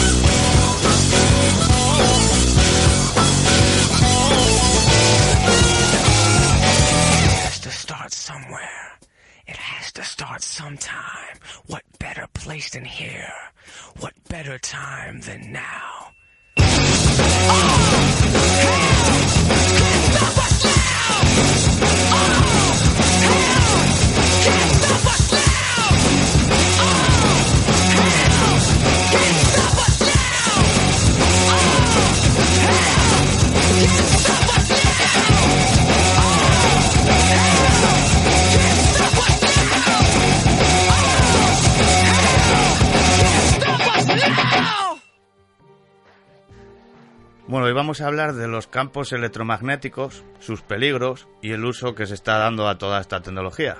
porque ahora que los gobiernos, por orden expresa del Vaticano, nos lo están pintando todo de verde para su agenda ecológica de las Naciones Unidas, y por eso estamos viendo que se meten con la contaminación y todas esas falsas luchas que nos venden por todos los medios. Pero lo, de lo que no nos van a hablar es de un asunto muy grave, como es el de la contaminación electromagnética.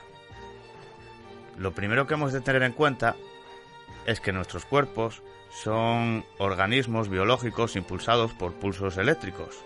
Todas nuestras funciones, tanto mentales como corporales, se basan en pulsos eléctricos. Y esto, a su vez, son afectados por las energías externas que nos rodean.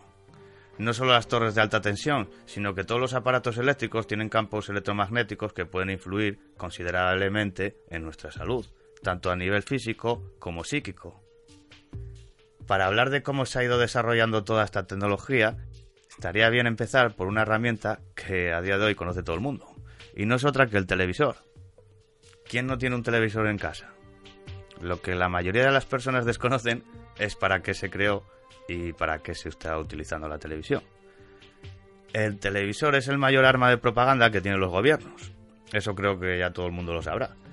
Pero la cosa va más allá, porque muchos monitores de ordenadores y tubos de televisión, cuando muestran imágenes de impulsos, emiten campos electromagnéticos pulsados en amplitudes suficientes para causar tal excitación en las mentes de las personas. Por tanto, es posible manipular el sistema nervioso de un sujeto mediante la emisión de imágenes visualizadas en un monitor de ordenador o en un aparato de televisión cercano. En este último caso, la pulsación de imágenes puede ser incrustada en el contenido del mismo programa o bien puede ser superpuesta por la modulación del flujo de vídeo, ya sea como una señal RF o como una señal de vídeo. A la imagen que se muestra en un monitor de ordenador se le pueden imprimir pulsos de manera efectiva mediante un programa informático sencillo. En el caso de ciertos monitores, los campos electromagnéticos emitidos son capaces de excitar resonancias sensoriales en los sujetos cercanos y pueden ser generados incluso mientras las imágenes mostradas son emitidas con una intensidad subliminal. En resumen, la televisión emite ciertas frecuencias que se ha demostrado que causa alteraciones en la conciencia del individuo, incluso estados de hipnosis. Todo esto lo pueden comprobar por ustedes mismos buscando una patente estadounidense con el número US 6506148B2. Y se darán cuenta cuánta razón tenían nuestros abuelos cuando llamaban a la televisión la caja tonta. Otro aparato que ha cambiado nuestras vidas, o por lo menos ha cambiado por completo la forma en que nos alimentamos, ha sido el microondas. Pero su historia tampoco es muy conocida. Según algunos, el invento del horno microondas, como tal, fue hecho por los alemanes, quienes en el año 41 lo utilizaban para calentar la comida de sus tropas durante la invasión soviética. Según otros, se dice que fue en el 46 cuando el ingeniero Percy Spencer, de la empresa Rayton Corporation llevaba en el bolsillo una barra de chocolate mientras realizaba investigaciones con un generador de ondas de alta frecuencia llamado magnetron para usarlo como radar. Cuando fue a comerse la chocolatina se encontró que esta estaba totalmente derretida. Spencer decidió repetir la experiencia con un huevo y unas palomitas de maíz obteniendo el mismo resultado. El huevo comenzó a vibrar debido al aumento de presión interna originada por el rápido incremento de la temperatura de su contenido. Poco después diseñó una caja metálica con una abertura. Dentro de la caja la energía no podría escapar y por lo tanto creaba un campo electromagnético que aumentaba la temperatura del alimento rápidamente. De esta manera acababa de nacer el horno microondas. El primer aparato fue en 1947 y era tan grande y aparatoso y costaba instalarlo unos 5.000 dólares de la época, por lo que sus ventas iniciales fueron un desastre pero posteriormente lo modificaron convirtiéndolo en un aparato muy similar al que hoy día tenemos casi todos en nuestros hogares. En España llegó en los años 80 con un valor de hasta medio millón de las antiguas pesetas, lo que hoy día serían unos 3.000 euros. Ahora lo puedes comprar por poco más de 30 euros, pero como entonces teníamos poca tradición de comer alimentos congelados, hasta los 90 no acabó de implantarse. El problema, como sucede con muchas otras cosas, es que nadie nos habló de sus peligros. Los primeros estudios realizados por los rusos sobre la seguridad del uso del horno microondas hicieron que en el año 1976 se prohibiera el uso de este tipo de hornos en Rusia, prohibición que fue levantada a principios de los años 90 después de la perestroika. Los resultados de los estudios realizados indicaban que los alimentos calentados en el horno microondas pierden entre 60 y 90% de su valor nutricional y también acelera su desintegración estructural. Calentar leche y cereales dentro del microondas convierte algunos de los aminoácidos en agentes cancerígenos. Calentar en el microondas altera la química de los alimentos que puede conducir a un disfuncionamiento del sistema linfático y a la degeneración de la capacidad del cuerpo de protegerse contra tumores cancerosos. Cocinar carnes en el microondas causa la formación de agentes cancerígenos. Calentar en el microondas altera la composición de sustancias creando radicales libres. Calentar alimentos en el microondas baja la biodisponibilidad de las vitaminas del complejo B, vitaminas C y E, minerales esenciales y lipotrópicos, sustancias que impiden la acumulación anormal de grasas. Otras razones por las cuales no es seguro utilizar el microondas es el calentamiento desigual. Eso lo habrán notado todos los que han usado un microondas para calentar comidas. A eso se le llama el efecto desigual de cocción y se debe a que no todas las comidas son homogéneas. Así aquellas zonas que contienen más agua se sobrecalientan con respecto a las que contienen menos agua. Otro de los peligros de estos aparatos son la fuga de radiaciones. Para poder comprobar si su horno microondas está bien sellado, lo que puede hacer es desenchufarlo e introducir un teléfono móvil dentro de él y desde otro teléfono llamarlo y si suena es que tu horno pierde radiación por todas partes, que suele ser lo habitual. Por eso no es muy aconsejable estar cerca de él cuando este está en funcionamiento. Incluso estando sin funcionar, pero enchufado también suele emitir radiación.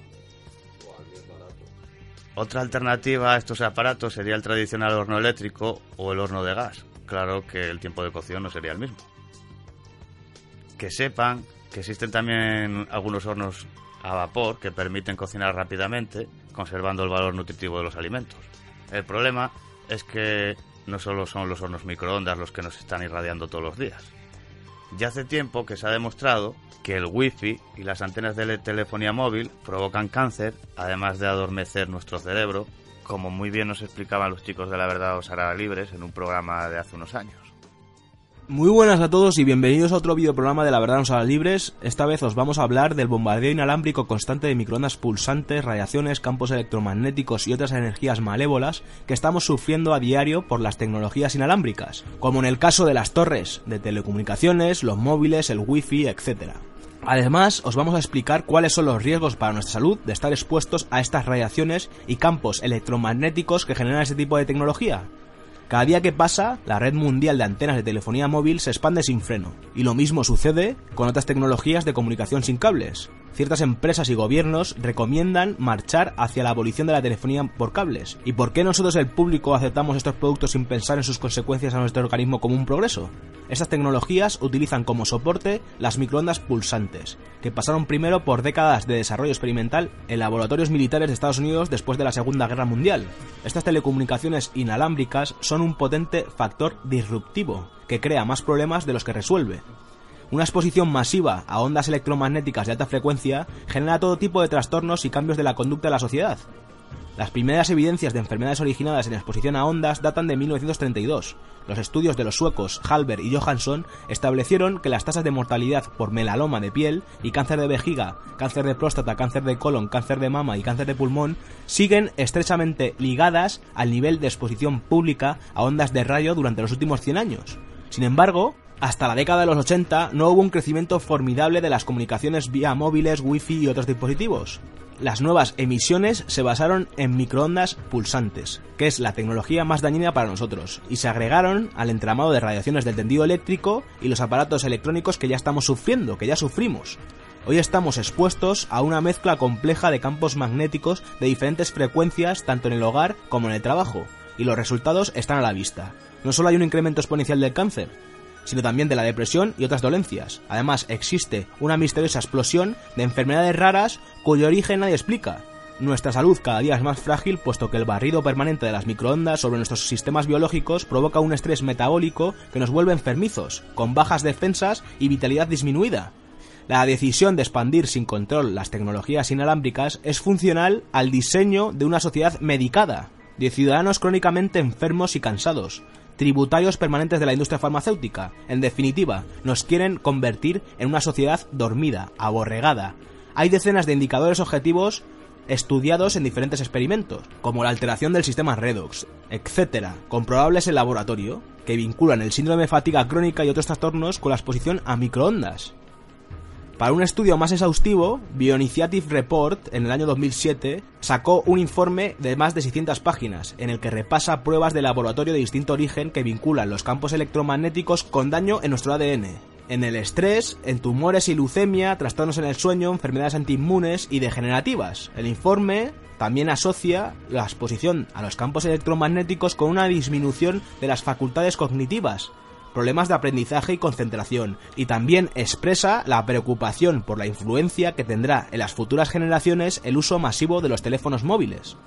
La influencia negativa de los campos electromagnéticos sobre nuestra salud es innegable. No podemos registrar efectos lineales, inmediatos e idénticos en todas las personas de estos daños. Cada uno tiene su propia biología y predisposición genética y al mismo tiempo vive una exposición diferente a distintos campos que depende de múltiples factores, fuentes internas y externas en cada hogar, concentración de campos en su dormitorio, conductas individuales, cuánto tiempo utilizamos los móviles, cuántas horas estamos frente al ordenador, etc. Por eso no es posible esperar pruebas o demostraciones de una secuencia lineal de causa-efecto en cada individuo y a corto plazo. Sin embargo, las cosas aparecen más claras cuando se analiza el impacto de estas tecnologías en forma global y a largo plazo. En miles de estudios en todas partes del mundo se documenta la epidemia de fatiga crónica, cáncer y leucemia, enfermedades autoinmunes y degenerativas, insomnio y una larguísima lista de trastornos entre los que viven cerca de las torres de telefonía móvil. El índice de enfermedades desciende a medida que la población vive más lejos de las torres de telefonía móvil. Además, el índice global a la exposición a estos campos electromagnéticos aumenta a medida que se incrementan las emisiones con picos de trastornos en la salud pública cada vez que una nueva torre de telefonía móvil se instala en esa ciudad. Otros indicadores globales son los brotes de síndrome de fatiga crónica que se hicieron masivos en los años 80 en aquellos países que comenzaron a desplegar su red de telefonía móvil, al mismo tiempo, hoy en día, estas y otras enfermedades se muestran prácticamente ausentes en países que casi no tienen estas redes de telefonía, como Myanmar, Nepal, Bután y Laos. El impacto sobre nuestra salud tiene variables mensurables. Podemos contabilizar casos médicos y tratar con diagnósticos y síntomas objetivos. Sin embargo, hay una dimensión más subjetiva, mucho más difícil de abordar pero no menos importante. ¿Cómo medimos la influencia del bombardeo inalámbrico que sufrimos en variables como los vínculos afectivos, la agresividad o la capacidad de diálogo entre las personas? La exposición a campos electromagnéticos constante puede afectar severamente los neurotransmisores y con ello los sentidos de bienestar y empatía, el carácter y la vitalidad en general. Algunos documentos lo describen como aborregamiento masivo. Las personas se sienten irritables, experimentan confusión y dificultades para concentrarse. Por eso, un ambiente irradiado converge con otras tendencias en el diseño de una sociedad de relaciones frágiles y fricción creciente. Este efecto global es más fácil de visualizar a través de la metáfora de la colmena. Ulrich Warke, un biólogo alemán que estudia hace décadas el comportamiento social de las abejas, describe lo que sucede en una comunidad de abejas cuando se las expone a un campo electromagnético. La temperatura de la colonia se eleva considerablemente, la defensa del territorio social aumenta de forma descontrolada hasta el punto de que unas abejas pueden matarse unas a otras. Es como si ya no se reconociesen entre ellas. Después de unos días expuestas al campo, las abejas pierden sus roles, el trabajo social se desorganiza, muchas abandonan la colmena y la comunidad al se destruye. La metáfora de la colmena nos sugiere la sutil influencia que un discreto bombardeo inalámbrico desde múltiples dispositivos puede tener sobre la vida de millones de personas. Imaginemos pequeñas alteraciones casi imperceptibles que se combinan y se retroalimentan y se traducen en conflictos que crecen, grupos que se desorganizan y personas que se aíslan unas de otras. ¿No es lo que estamos viviendo hoy en día en la sociedad? En términos hipotéticos, el resultado de un incremento de microondas crearía ciudadanos menos tirados al dialogar, y más confrontativos, menos colaborativos y más competitivos, menos creativos y más mecánicos, menos amorosos y más egoístas, en una sociedad aborregada. ¿Hay algo de este panorama en la sociedad actual? ¿Somos abejas crecientemente irritadas en un caldo electromagnético cada vez más potente? Hasta ahora, estudiando el crecimiento de enfermedades conectadas con la contaminación electromagnética, hemos descubierto claros vínculos entre el incremento de las emisiones y la propagación de ciertos síntomas y patologías. ¿Qué pasa si estudiamos las mismas variables conectadas con el incremento del divorcio, la fragmentación política o la incomunicación doméstica? Tal vez los aparatos que creemos tan esenciales para comunicarnos en realidad interfieren en una forma efectiva de comunicación con nuestros semejantes. ¿Qué pasa si medimos el incremento de las emisiones asociado con los problemas de concentración, disciplina y violencia entre los estudiantes? ¿O las dificultades cognitivas y la baja en el rendimiento escolar?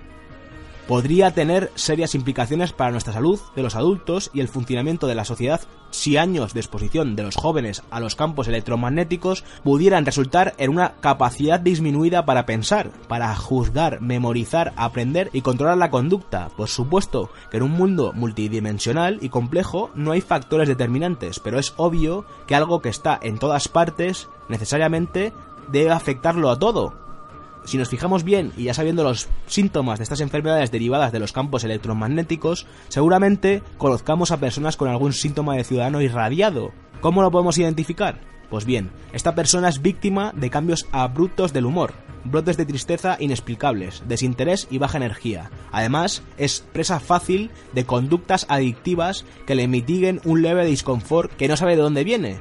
Además, su creatividad natural es aplastada por un sentimiento de pereza, tiene una fatiga crónica y se despierta a menudo por la noche, se levanta como si no hubiese descansado. ¿No es un reflejo actual de la juventud hoy en día? Muchas personas no alcanzan a enfermarse en el sentido médico de la palabra, pero se toman en ciudadanos disfuncionales, trabajadores descuidados y carentes de compromiso, o estudiantes desmotivados con dificultades cognitivas. No se trata de una relación lineal, por supuesto que estos síntomas también se explican en otros factores, pero el bombardeo inalámbrico le aporta sinergia al proceso, porque algo emerge claramente después de muchas décadas de estudio de los efectos de un bombardeo inalámbrico. Si usted quiere desorganizar a un grupo o una sociedad, irradiela, obtendrá una baja en la vitalidad y la salud general de la gente, habrá mayor desconfianza interpersonal y más brotes de conflictividad. Los vínculos sociales y comunitarios serán más frágiles y los acuerdos serán más difíciles y menos duraderos entre ellos. ¿Qué podemos hacer en estos casos? Pues de primeras, todo lo inalámbrico hay que pasarlo a como antes, con cable, ya sea ratones de ordenadores o teclados. El wifi directamente apagarlo y usar el cable el 3G del móvil, usarlo para casos de emergencia. No hay que tenerlo todo el día encendido. Lo encendemos cuando lo vayamos a utilizar.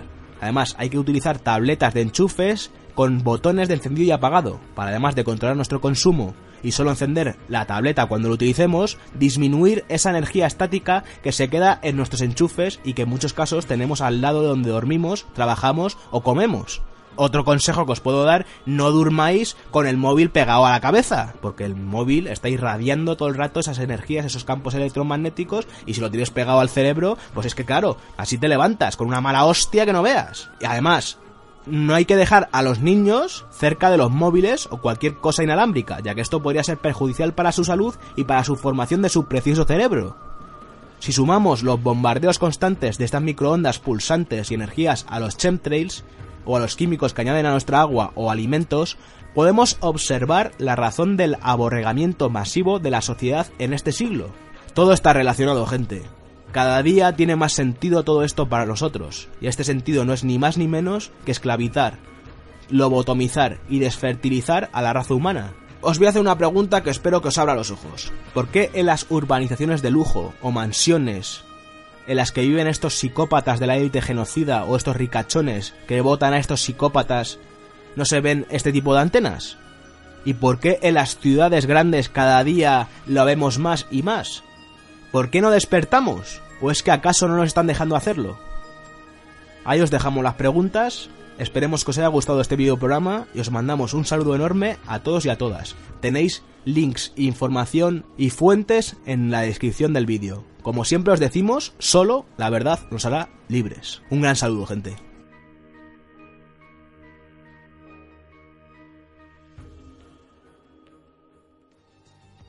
La verdad es que todo esto es algo muy grave. En la actualidad tenemos por todas partes antenas de telefonía móvil, teléfonos inalámbricos, móviles, el wifi, el bluetooth, eh, lámparas fluorescentes, los transformadores eléctricos, subestaciones, líneas eléctricas, televisión, ordenador. Todas esas cosas hace unas pocas décadas no existían. Y no solo no se está haciendo nada para poder controlarlo o ponerle algún tipo de freno a toda esta locura, sino todo lo contrario. Y tampoco podemos decir que es la primera vez, porque también podemos recordar casos como el del amianto, que nos lo vendían como el mineral milagroso hasta que se acabó demostrando que producía cáncer de pulmón, la talidomina, que vendían también en los años 50 y 60 para contrarrestar las náuseas del embarazo y resultó que provocaba malformaciones, o el DES, que comentamos anteriormente, que al principio se recetaba a mujeres embarazadas para prevenir los riesgos del aborto y más tarde se demostró que era cancerígeno y potencialmente homosexualizante. Y un montón de casos similares que bien podemos decir que es la historia de siempre que se repite una y otra vez. Hace unos años también se presentó en nuestro país un documental independiente sobre la contaminación electromagnética, todo ello expuesto por especialistas en varias disciplinas como domoterapia, geobiólogos, ambientalistas, catedráticos de radiología como el gran doctor Nicolás Olea, testimonios de personas electrosensibles y plataformas de padres de Euskadi, entre otros. Todo ello presentado con el título de SOS, todos somos electrosensibles.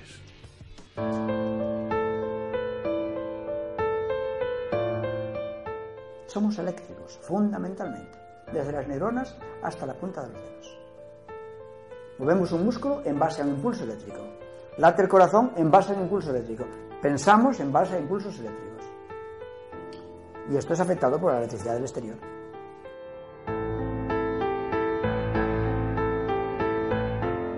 Entonces, claro, tenemos el símil de que nosotros tenemos la sensación de que hemos metido a los hijos dentro del microondas y hemos cerrado la puerta.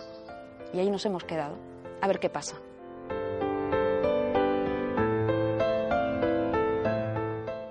Pues con un móvil me tocan mis neuronas.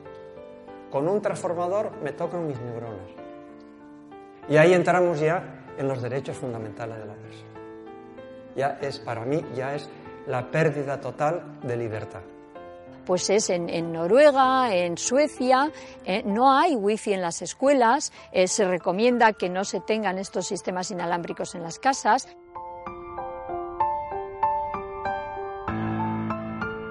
Los que nos damos cuenta podemos poner un remedio.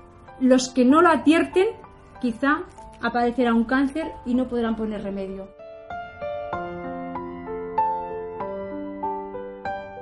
Lo peor es el estado de salud con el que vas día a día. Es el levantarte de la cama, salir a la calle y estar en una huida cuesta arriba, que le digo yo. Estás subiendo fatigado de las ondas, de campos minados, ¿no? No tienes acceso a la biblioteca y todo eso, pero a todo eso te acostumbras a vivir. Lo que no te acostumbras a vivir es a la falta de salud Afecta a los enlaces de ADN, afecta a la melatonina, a- hace crear proteínas de estrés en las células. altera el sistema circulatorio, altera el sistema hormonal, sobre todo el hormonal, el neurológico, el nervioso.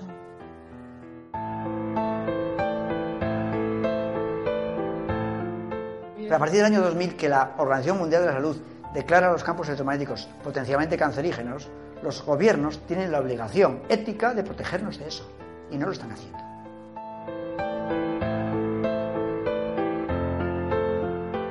Hemos hablado con periodistas donde le hemos dado nombres propios de compuestos químicos y han dicho, no, no, no, no, eso no se puede mencionar porque la gente no entiende.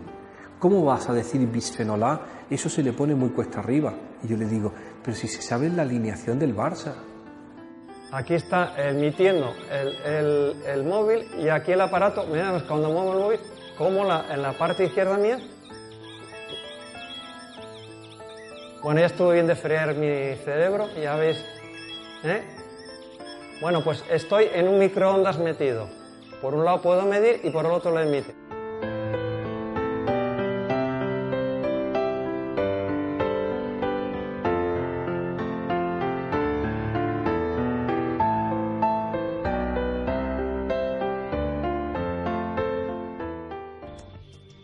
Dejaremos el enlace del documental en la descripción del programa también. Pues la electrohipersensibilidad es el síndrome de intolerancia electromagnética que se desarrolla tras un tiempo de exposición a las radiaciones. Sin embargo, tras muchos años de verificación dentro del ámbito de la medicina científica, muchos médicos todavía no están familiarizados con la sintomatología de los afectados por los campos electromagnéticos. Esto es debido a la falta de información y al oscurantismo mediático y normativo existente en todo lo relacionado con las radiaciones y sus efectos sobre la salud. Sin embargo, la OMS, en el año 2005, el Parlamento Europeo en el 2009 y la Asamblea Parlamentaria del Consejo de Europa en 2011 y las recomendaciones del Colegio de Médicos Austriacos y las contribuciones del Estado sueco y australiano son algunos ejemplos de regulaciones, afirmaciones o recomendaciones ante este hecho medioambiental y sanitario. Entre la sintomatología descrita para tal patología se encuentran en una primera fase cefaleas, acúfenos, anomalías de la sensibilidad superficial con disestesias, falsos vértigos o vértigos tipo Menier, que es un trastorno del oído interno, problemas de atención o concentración, disminución de la memoria inmediata, opresión torácica, taquicardias, alteraciones digestivas y dérmicas, diarreas, gastralgias y náuseas. En una segunda fase, insomnio, fatiga crónica y depresión junto a irritabilidad o violencia verbal y alteraciones del estado de ánimo y una tercera que depende de las circunstancias o de la reducción de la exposición a los campos electromagnéticos. El cuadro es diferente en niños y adolescentes donde las alteraciones del comportamiento y la caída del interés por los estudios o por los juegos son sus expresiones clínicas por las que acaban siendo medicados sin ningún pudor. Para los adultos se describe hasta un síndrome confusional con desorientación temporoespacial, incluso a veces pseudodemencia.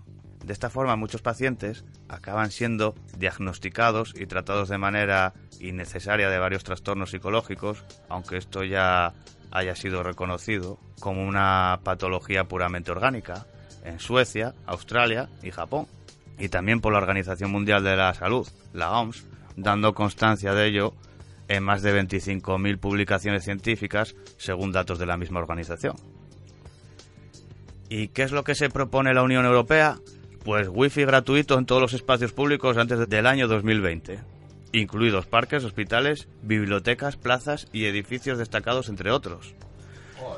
El pasado mes estuve en el nuevo Hospital Central de Asturias, que está en Oviedo, que se inauguró hace tres años. Recuerdo que habíamos dado la noticia porque al poco de inaugurarse hizo aguas y tenía goteras cuando llovía. Pues estuve por primera vez. Pues, pues cuando estuve por primera vez el pasado mes, una cosa que me llamó mucho la atención es que en los pasillos donde está la gente enferma hay un wifi cada 20 metros. Y por el resto del hospital lo mismo. O sea, sé que ya se ha demostrado de sobra que es un potente provocador de cáncer, entre otras muchas enfermedades, y se lo ponen a las personas enfermas en los hospitales, a los que van a curarse. Eso sin hablar de las vidrieras que se le ocurrió poner algún iluminado en la primera planta donde salen unas escenas de Jesucristo. Que debe ser para que la gente que pase por ahí se vaya preparando para ir al cielo. Porque eso es en lo que se han convertido los hospitales hoy día, en templos de culto y adoración a la muerte y a la enfermedad. De igual manera que los centros comerciales son centros de culto al consumo y al materialismo, pues los hospitales son centros de culto a la muerte. Y que quede claro que yo no tengo nada en contra de los especialistas que trabajan ahí, como en todas partes hay médicos muy buenos y muy bien preparados, como los cirujanos. no tiene nada que ver, esto nos han engañado también. Claro, el problema son los tratamientos, ahí es donde la joden. Y en cuanto al wifi, Barry Trower, un antiguo experto en armas de microondas de la Marina Real Británica y que da charlas por todo el mundo para concienciar a la gente de los ocultos peligros de la tecnología de uso diario de microondas, tales como los teléfonos móviles, el wifi y demás, también ha asistido repetidamente a la Federación de la Policía del Reino Unido en su lucha para proteger a los funcionarios de la policía de la banda de frecuencias del sistema de comunicaciones Tetra, que es dañino para la salud de los propios agentes de policía que lo usan, pues este señor ha declarado que cualquier persona que ponga wifi en una escuela debería de ser condenado a cadena perpetua, para que nos demos cuenta del peligro que es, sobre todo para los niños.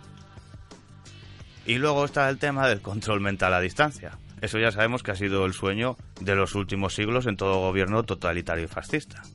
Recordemos que el 23 de mayo de 1965, un español ocupó parte de la portada del diario The New York Times con una noticia aparentemente descabellada donde se podía leer Matador consigue detener al toro con radiotransmisor. Pero no era un torero ni un toro, como decía el titular, sino un profesor y una vaquilla quienes desde una pequeña plaza de Córdoba en España mostraron al mundo entero cómo era posible controlar la mente de un animal a distancia con el uso de un radiotransmisor. Que le metió unos pepinazos al cerebro y hacía frenar. Luego este profesor español El cerebro, hijo puta era el toro, ¿eh? Tú, ¿Qué, qué, qué- raza? recibió una beca de la Universidad de Yale freír cerebros son toros. ¿Tú, tú, tú te das cuenta, tío? ¿Tú te das cuenta que enfermo está el mundo? y, y se fue a trabajar para la CIA en experimentos relacionados con el MK Ultra.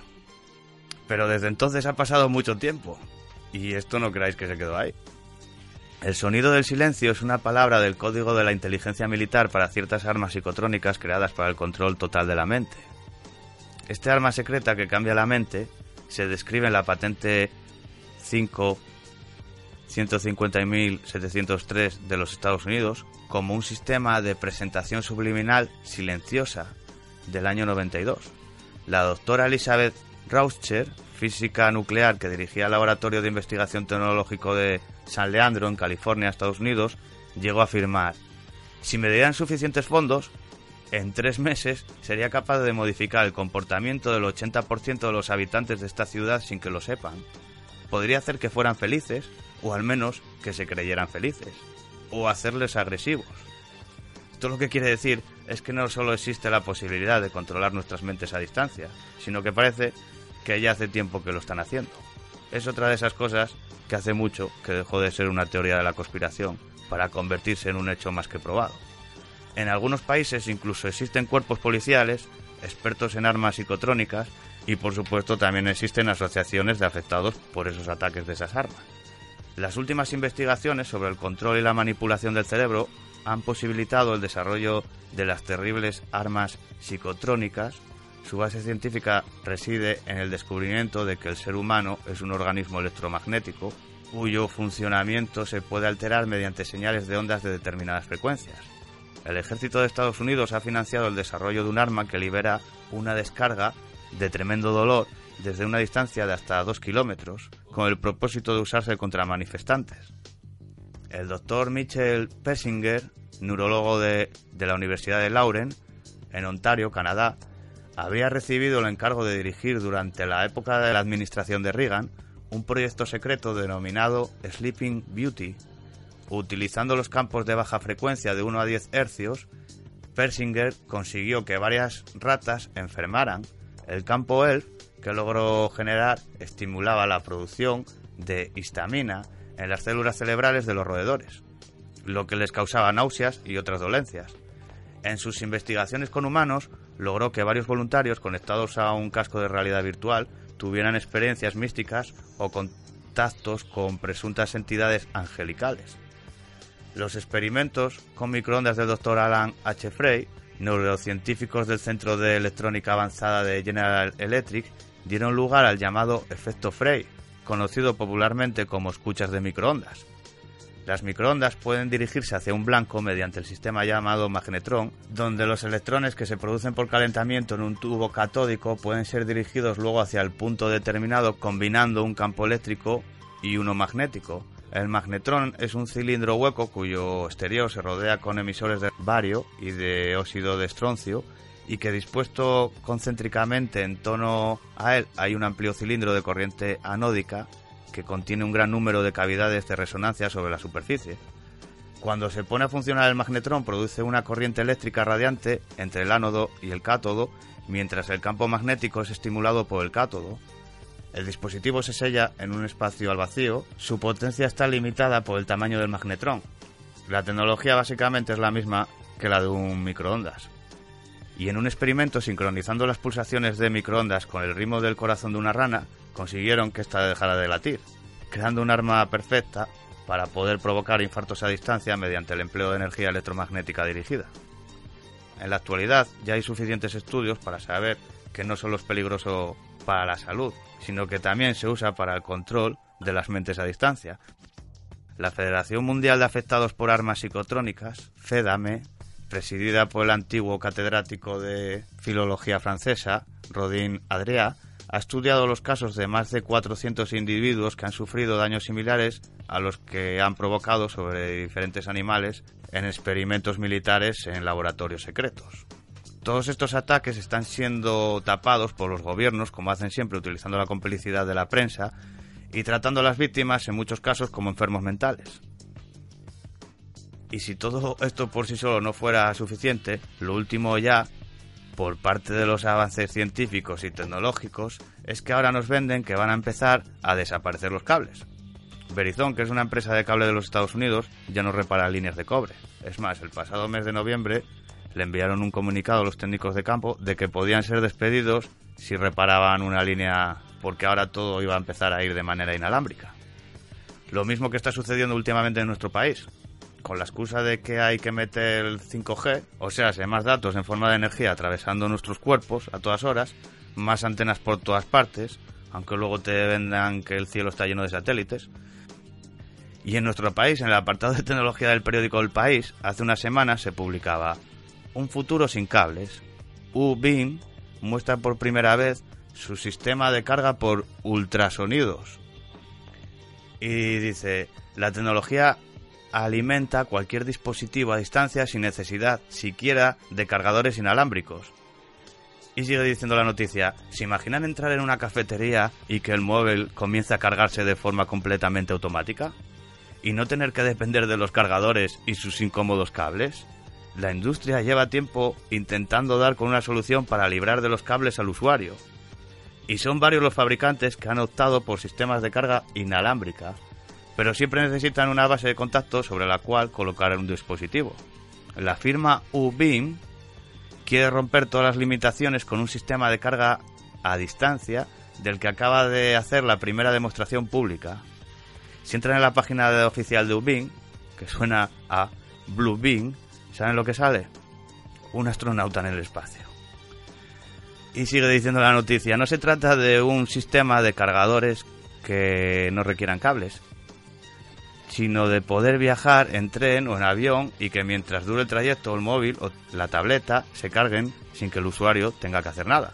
Ubin prevé multitud de casos de uso de su tecnología también en edificios de uso público como bibliotecas o universidades y como no en el propio hogar. Se podrá decir adiós por fin a los cargadores puesto que el móvil se cargará solo dentro de tu propia casa. Sí, mientras que también te cargas tú. El sistema logrado por Ubin se compone de un emisor y un receptor. El dispositivo a cargar, ese receptor, el primero emite ondas de sonido en una frecuencia superior a los 20 hercios y por este motivo es imperceptible para el oído humano o animal. Estas ondas de ultrasonido son transformadas en energía mediante un receptor que a su vez carga el dispositivo. Y se preguntan, ¿tienen estas ondas algún impacto en la salud? Y ya te lo dicen ellos. Ubin se ha querido adelantar a una posible controversia explicando con todo lujo de detalles lo inofensivo de una tecnología que, como ellos recuerdan, lleva más de 100 años entre nosotros. Y sí, matándonos silenciosamente. Pero lo realmente importante de esta demostración, sigue diciendo la noticia, que fue presentada off the record, expresión empleada por sus creadores, que quiere decir que parece ser que esta forma de carga es operativa y aplicable comercialmente. En la demo se emplea una funda un tanto aparatosa, que a su vez cargaba un móvil Android, pero la presidenta de la compañía, Meredith Perry, aclaró que la funda final que será comercializada tendrá un acabado mucho más refinado. Ubin es una de las compañías de moda de Silicon Valley. Ha levantado 23,5 millones de dólares en inversiones por parte de fondos como Andresen Horowitz y de particulares como Marisa Mayer, presidenta de Yahoo. Pero la compañía podría no estar sola en esta aventura. Uno de los más sonados rumores en torno al próximo iPhone consiste en que podría estar dotado con una tecnología de carga similar. Y de hecho, Apple ha robado varios ingenieros a Ubin en este aparente propósito. Ahora parece que de repente las compañías de tecnología son tan amigas que hasta se dejan los ingenieros entre sí unas a otras. Lo del espionaje industrial y esas cosas ya no existe. Esto es como cuando los rusos y los americanos vendieron la Guerra Fría y luego eran tan amigos en el espacio. Así que en resumen, no solo nos mienten con toda la historia y con todas las historias, también nos dan veneno para comer. Por cierto, Bill Gates ya está metido en empresas de esas que están creando la comida del futuro. Cosas como huevos sin gallina, filetes sin carne y otras cosas por el estilo aparatos eléctricos que además de manipularnos mentalmente nos enferman y matan, nos roban la lluvia, y esparcen tóxicos por todas partes del planeta indiscriminadamente, nos envenenan con las vacunas que cada vez obligan más a poner a los niños, trafican con todo tipo de personas, modifican nuestra conducta mediante el uso de antenas que también nos enferman y matan, nos dividen por sexos, razas, estatus social y demás para que estemos siempre luchando entre nosotros, provocan todo tipo de catástrofes como está ocurriendo ahora en Latinoamérica con inundaciones y terremotos y demás que no son normales que se produzcan de esa manera y con esa intensidad. Derriban aviones de pasajeros que les da la gana y luego lo normalizan vendiéndote Mayday catástrofes aéreas en la tele, como que se estrellase un avión lleno de pasajeros una semana así y otra también fuera lo más normal del mundo. Esto es un suma y sigue para ver hasta dónde aguantamos. Pero espero que si por alguna casualidad nos escucha alguna persona de las que aún tiene pensado ir a votar, que se dé cuenta de que realmente no estás votando que se elija un partido o a otro. Lo que está haciendo la gente cuando va a votar o cuando da su voto a este sistema es dar su aprobación para que todo esto siga en marcha. Eso es lo que hacen los ciudadanos que votan en las urnas. Dar su voto para que continúe este sistema de muerte y locura. Porque las corporaciones que están por encima de los gobiernos, a esas no las vota nadie, ¿verdad? Al igual que al Banco Central Europeo o cualquier otra institución que regula leyes sobre las naciones. A esos no les ha elegido nadie, por lo menos nadie del pueblo, como a nuestro rey o al Papa del Vaticano. Pero todo el mundo les obedece, ¿eh? Qué locura, ¿verdad? Pues la locura del desorden mundial. ¿Cómo podemos protegernos en la medida de lo posible de los campos electromagnéticos? Eso sería una buena pregunta para ir terminando el programa. Pese a lo que muchos les han hecho creer, los sombreros de aluminio no sirven. Pero en realidad tienen su parte de sentido, porque lo que sí sirve es una cámara Faraday, que precisamente se hace con aluminio, porque es un conductor eléctrico y anula el efecto de los campos externos. Hay personas electrosensibles que viviendo en pisos, llegándoles las señales de wifi de todas partes de sus vecinos, pues aprovechan y si pueden ponen una capa de aluminio debajo del suelo, de la tarima flotante, o otra por encima del falso techo. No lo aísla del todo, pero sí reduce en consideración muchas de las ondas que llegan de los vecinos. O cortinas o estores de aluminio para los que tienen antenas cerca de sus casas, los teléfonos móviles, a ser posible, no duerman cerca de ellos, tanto si están encendidos como apagados, porque siguen emitiendo señal. Cuando se los dejen a los niños para que jueguen, como hace mucha gente, pónganlos en modo avión, que así no emiten señales. También existen fundas de aluminio para los teléfonos, así solo emiten cuando los sacas de la funda, aunque lo lleves todo el día en el bolsillo. Los contadores digitales de la luz, además de ser una estafa que ya se ha denunciado, también son un peligro para la salud. Cada uno de ellos emite como 20 wifi, creo, de potencia, así que imagínense a los vecinos que les toca al lado de todos esos contadores del edificio. Esos la van a palmar sí o sí. Una enfermedad degenerativa en pocos años como mínimo. Por eso hay que ser conscientes de que todo esto es un peligro muy serio, aunque no lo veamos porque es invisible a no ser que se compren un medidor de campos electromagnéticos, que los hay en el mercado sobre unos 100 euros de precio, y así pueden comprobar por ustedes mismos los campos electromagnéticos a los que están expuestos diariamente. En nuestro país ya ha habido algunas sentencias donde se ha llegado a reconocer la invalidez de personas enfermas por su exposición a los campos eléctricos, como los del wifi, y la Agencia de Protección Sanitaria de Gran Bretaña, en un estudio realizado en el año 2007, constató que la radiación de microondas en el rango de la frecuencia Wi-Fi causa cambios de conducta, altera las funciones cognitivas, activa la respuesta de estrés, interfiere con las ondas cerebrales y también mencionaron los posibles riesgos de salud para los niños. Si tienen Wi-Fi en casa, si pueden, pongan una instalación por cable y si no, por lo menos intenten apagarlo cuando van a dormir. Y si quieren informarse más acerca de todos estos temas, pueden buscar organizaciones, blogs o grupos de Facebook con el nombre de electrosensibles, que principalmente son los que están denunciando todo esto, porque todos somos víctimas de esta locura. Pero ellos, como personas sensibles y más vulnerables, nos están avisando de estos peligros a todos los demás. Así que, como siempre, intenten estar bien informados, por lo menos para poder defenderse en la manera de que uno le sea posible, boicotea el sistema y sonríe. Muy buenas noches a todos. Como siempre, gracias por estar ahí. Y hasta el próximo programa Buenas noches. descansar. El presidente Obama anunció hoy una iniciativa de 100 millones de dólares para estudiar el cerebro, un esfuerzo por conocer las enfermedades que afectan este órgano.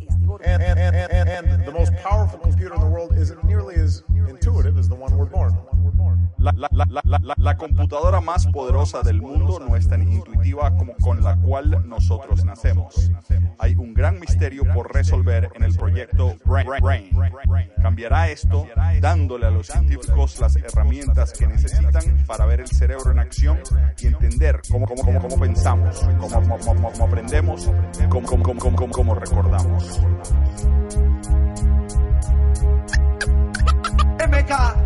Robótica, diseño, construcción, operaciones, posición estructural, manufacturación, la vista, el gusto, el olfato, el tacto, el oído, aplicación de los cyborgs aumenta los sentidos. Los científicos a eso lo llaman progreso, experimentan con cerebros programas secretos. El progreso, este es el proceso, crean un estado de tensión perpetuo. Redes mundiales de vigilancia humana por gobiernos democráticos subvencionadas. El estado de defensa de para manejar los hilos. California, Instituto de Tecnología, Universidad de Harvard escanean memoria. Empresas como Gautep, Cornell, Met son capaces de saber lo que la mente cree. Proyecto Cerebro Humano, loco empresa DARPA, publicitado y respaldado por Barack Obama. Conductas del ser humano en masa. Acceso a tu memoria como Pedro por su casa. Es por tu bien, miedo al terrorismo. Controlan tus actos injertando un mecanismo. Nanotecnología, del microchip, calculadora neuronal, super technology. Desde el subconsciente de su paciente pueden programar su mente y este no es consciente de que sus recuerdos nunca fueron reales. Jodidas ratas experimentales. El progreso, este es el progreso. El papa negro de meca caga para su propósito. Cápsulas, vacunas o supositorios. Por el ano, nanolaboratorios. Los militares, agencias de investigación son quien controlan realmente situación. Se está utilizando esta tecnología. Servicios secretos, el ejército y la CIA. Gastos de miles de millones de dólares en la neurociencia, sus investigaciones. Producto perfecto, desarrollando opciones. Telepatía sintética, millones de dolores. Ver a través de sus ojos lo que sienten. Mantener conversación directa con el subconsciente. Ellos son capaces de leer está a la vanguardia de estudios y pruebas y mejoras de sistemas. Un milímetro es un millón de veces un nanómetro, tan pequeño que solo se ve con microscopio. Miles de recuerdos falsos fueron implantados, glándula pineal, neocórtex son manipulados para que creas que son verdad y no falsos, haciéndote sentir su realidad en la que hay fallos. Estas personas fueron clasificadas de enfermos mentales tales que antes eran sanas.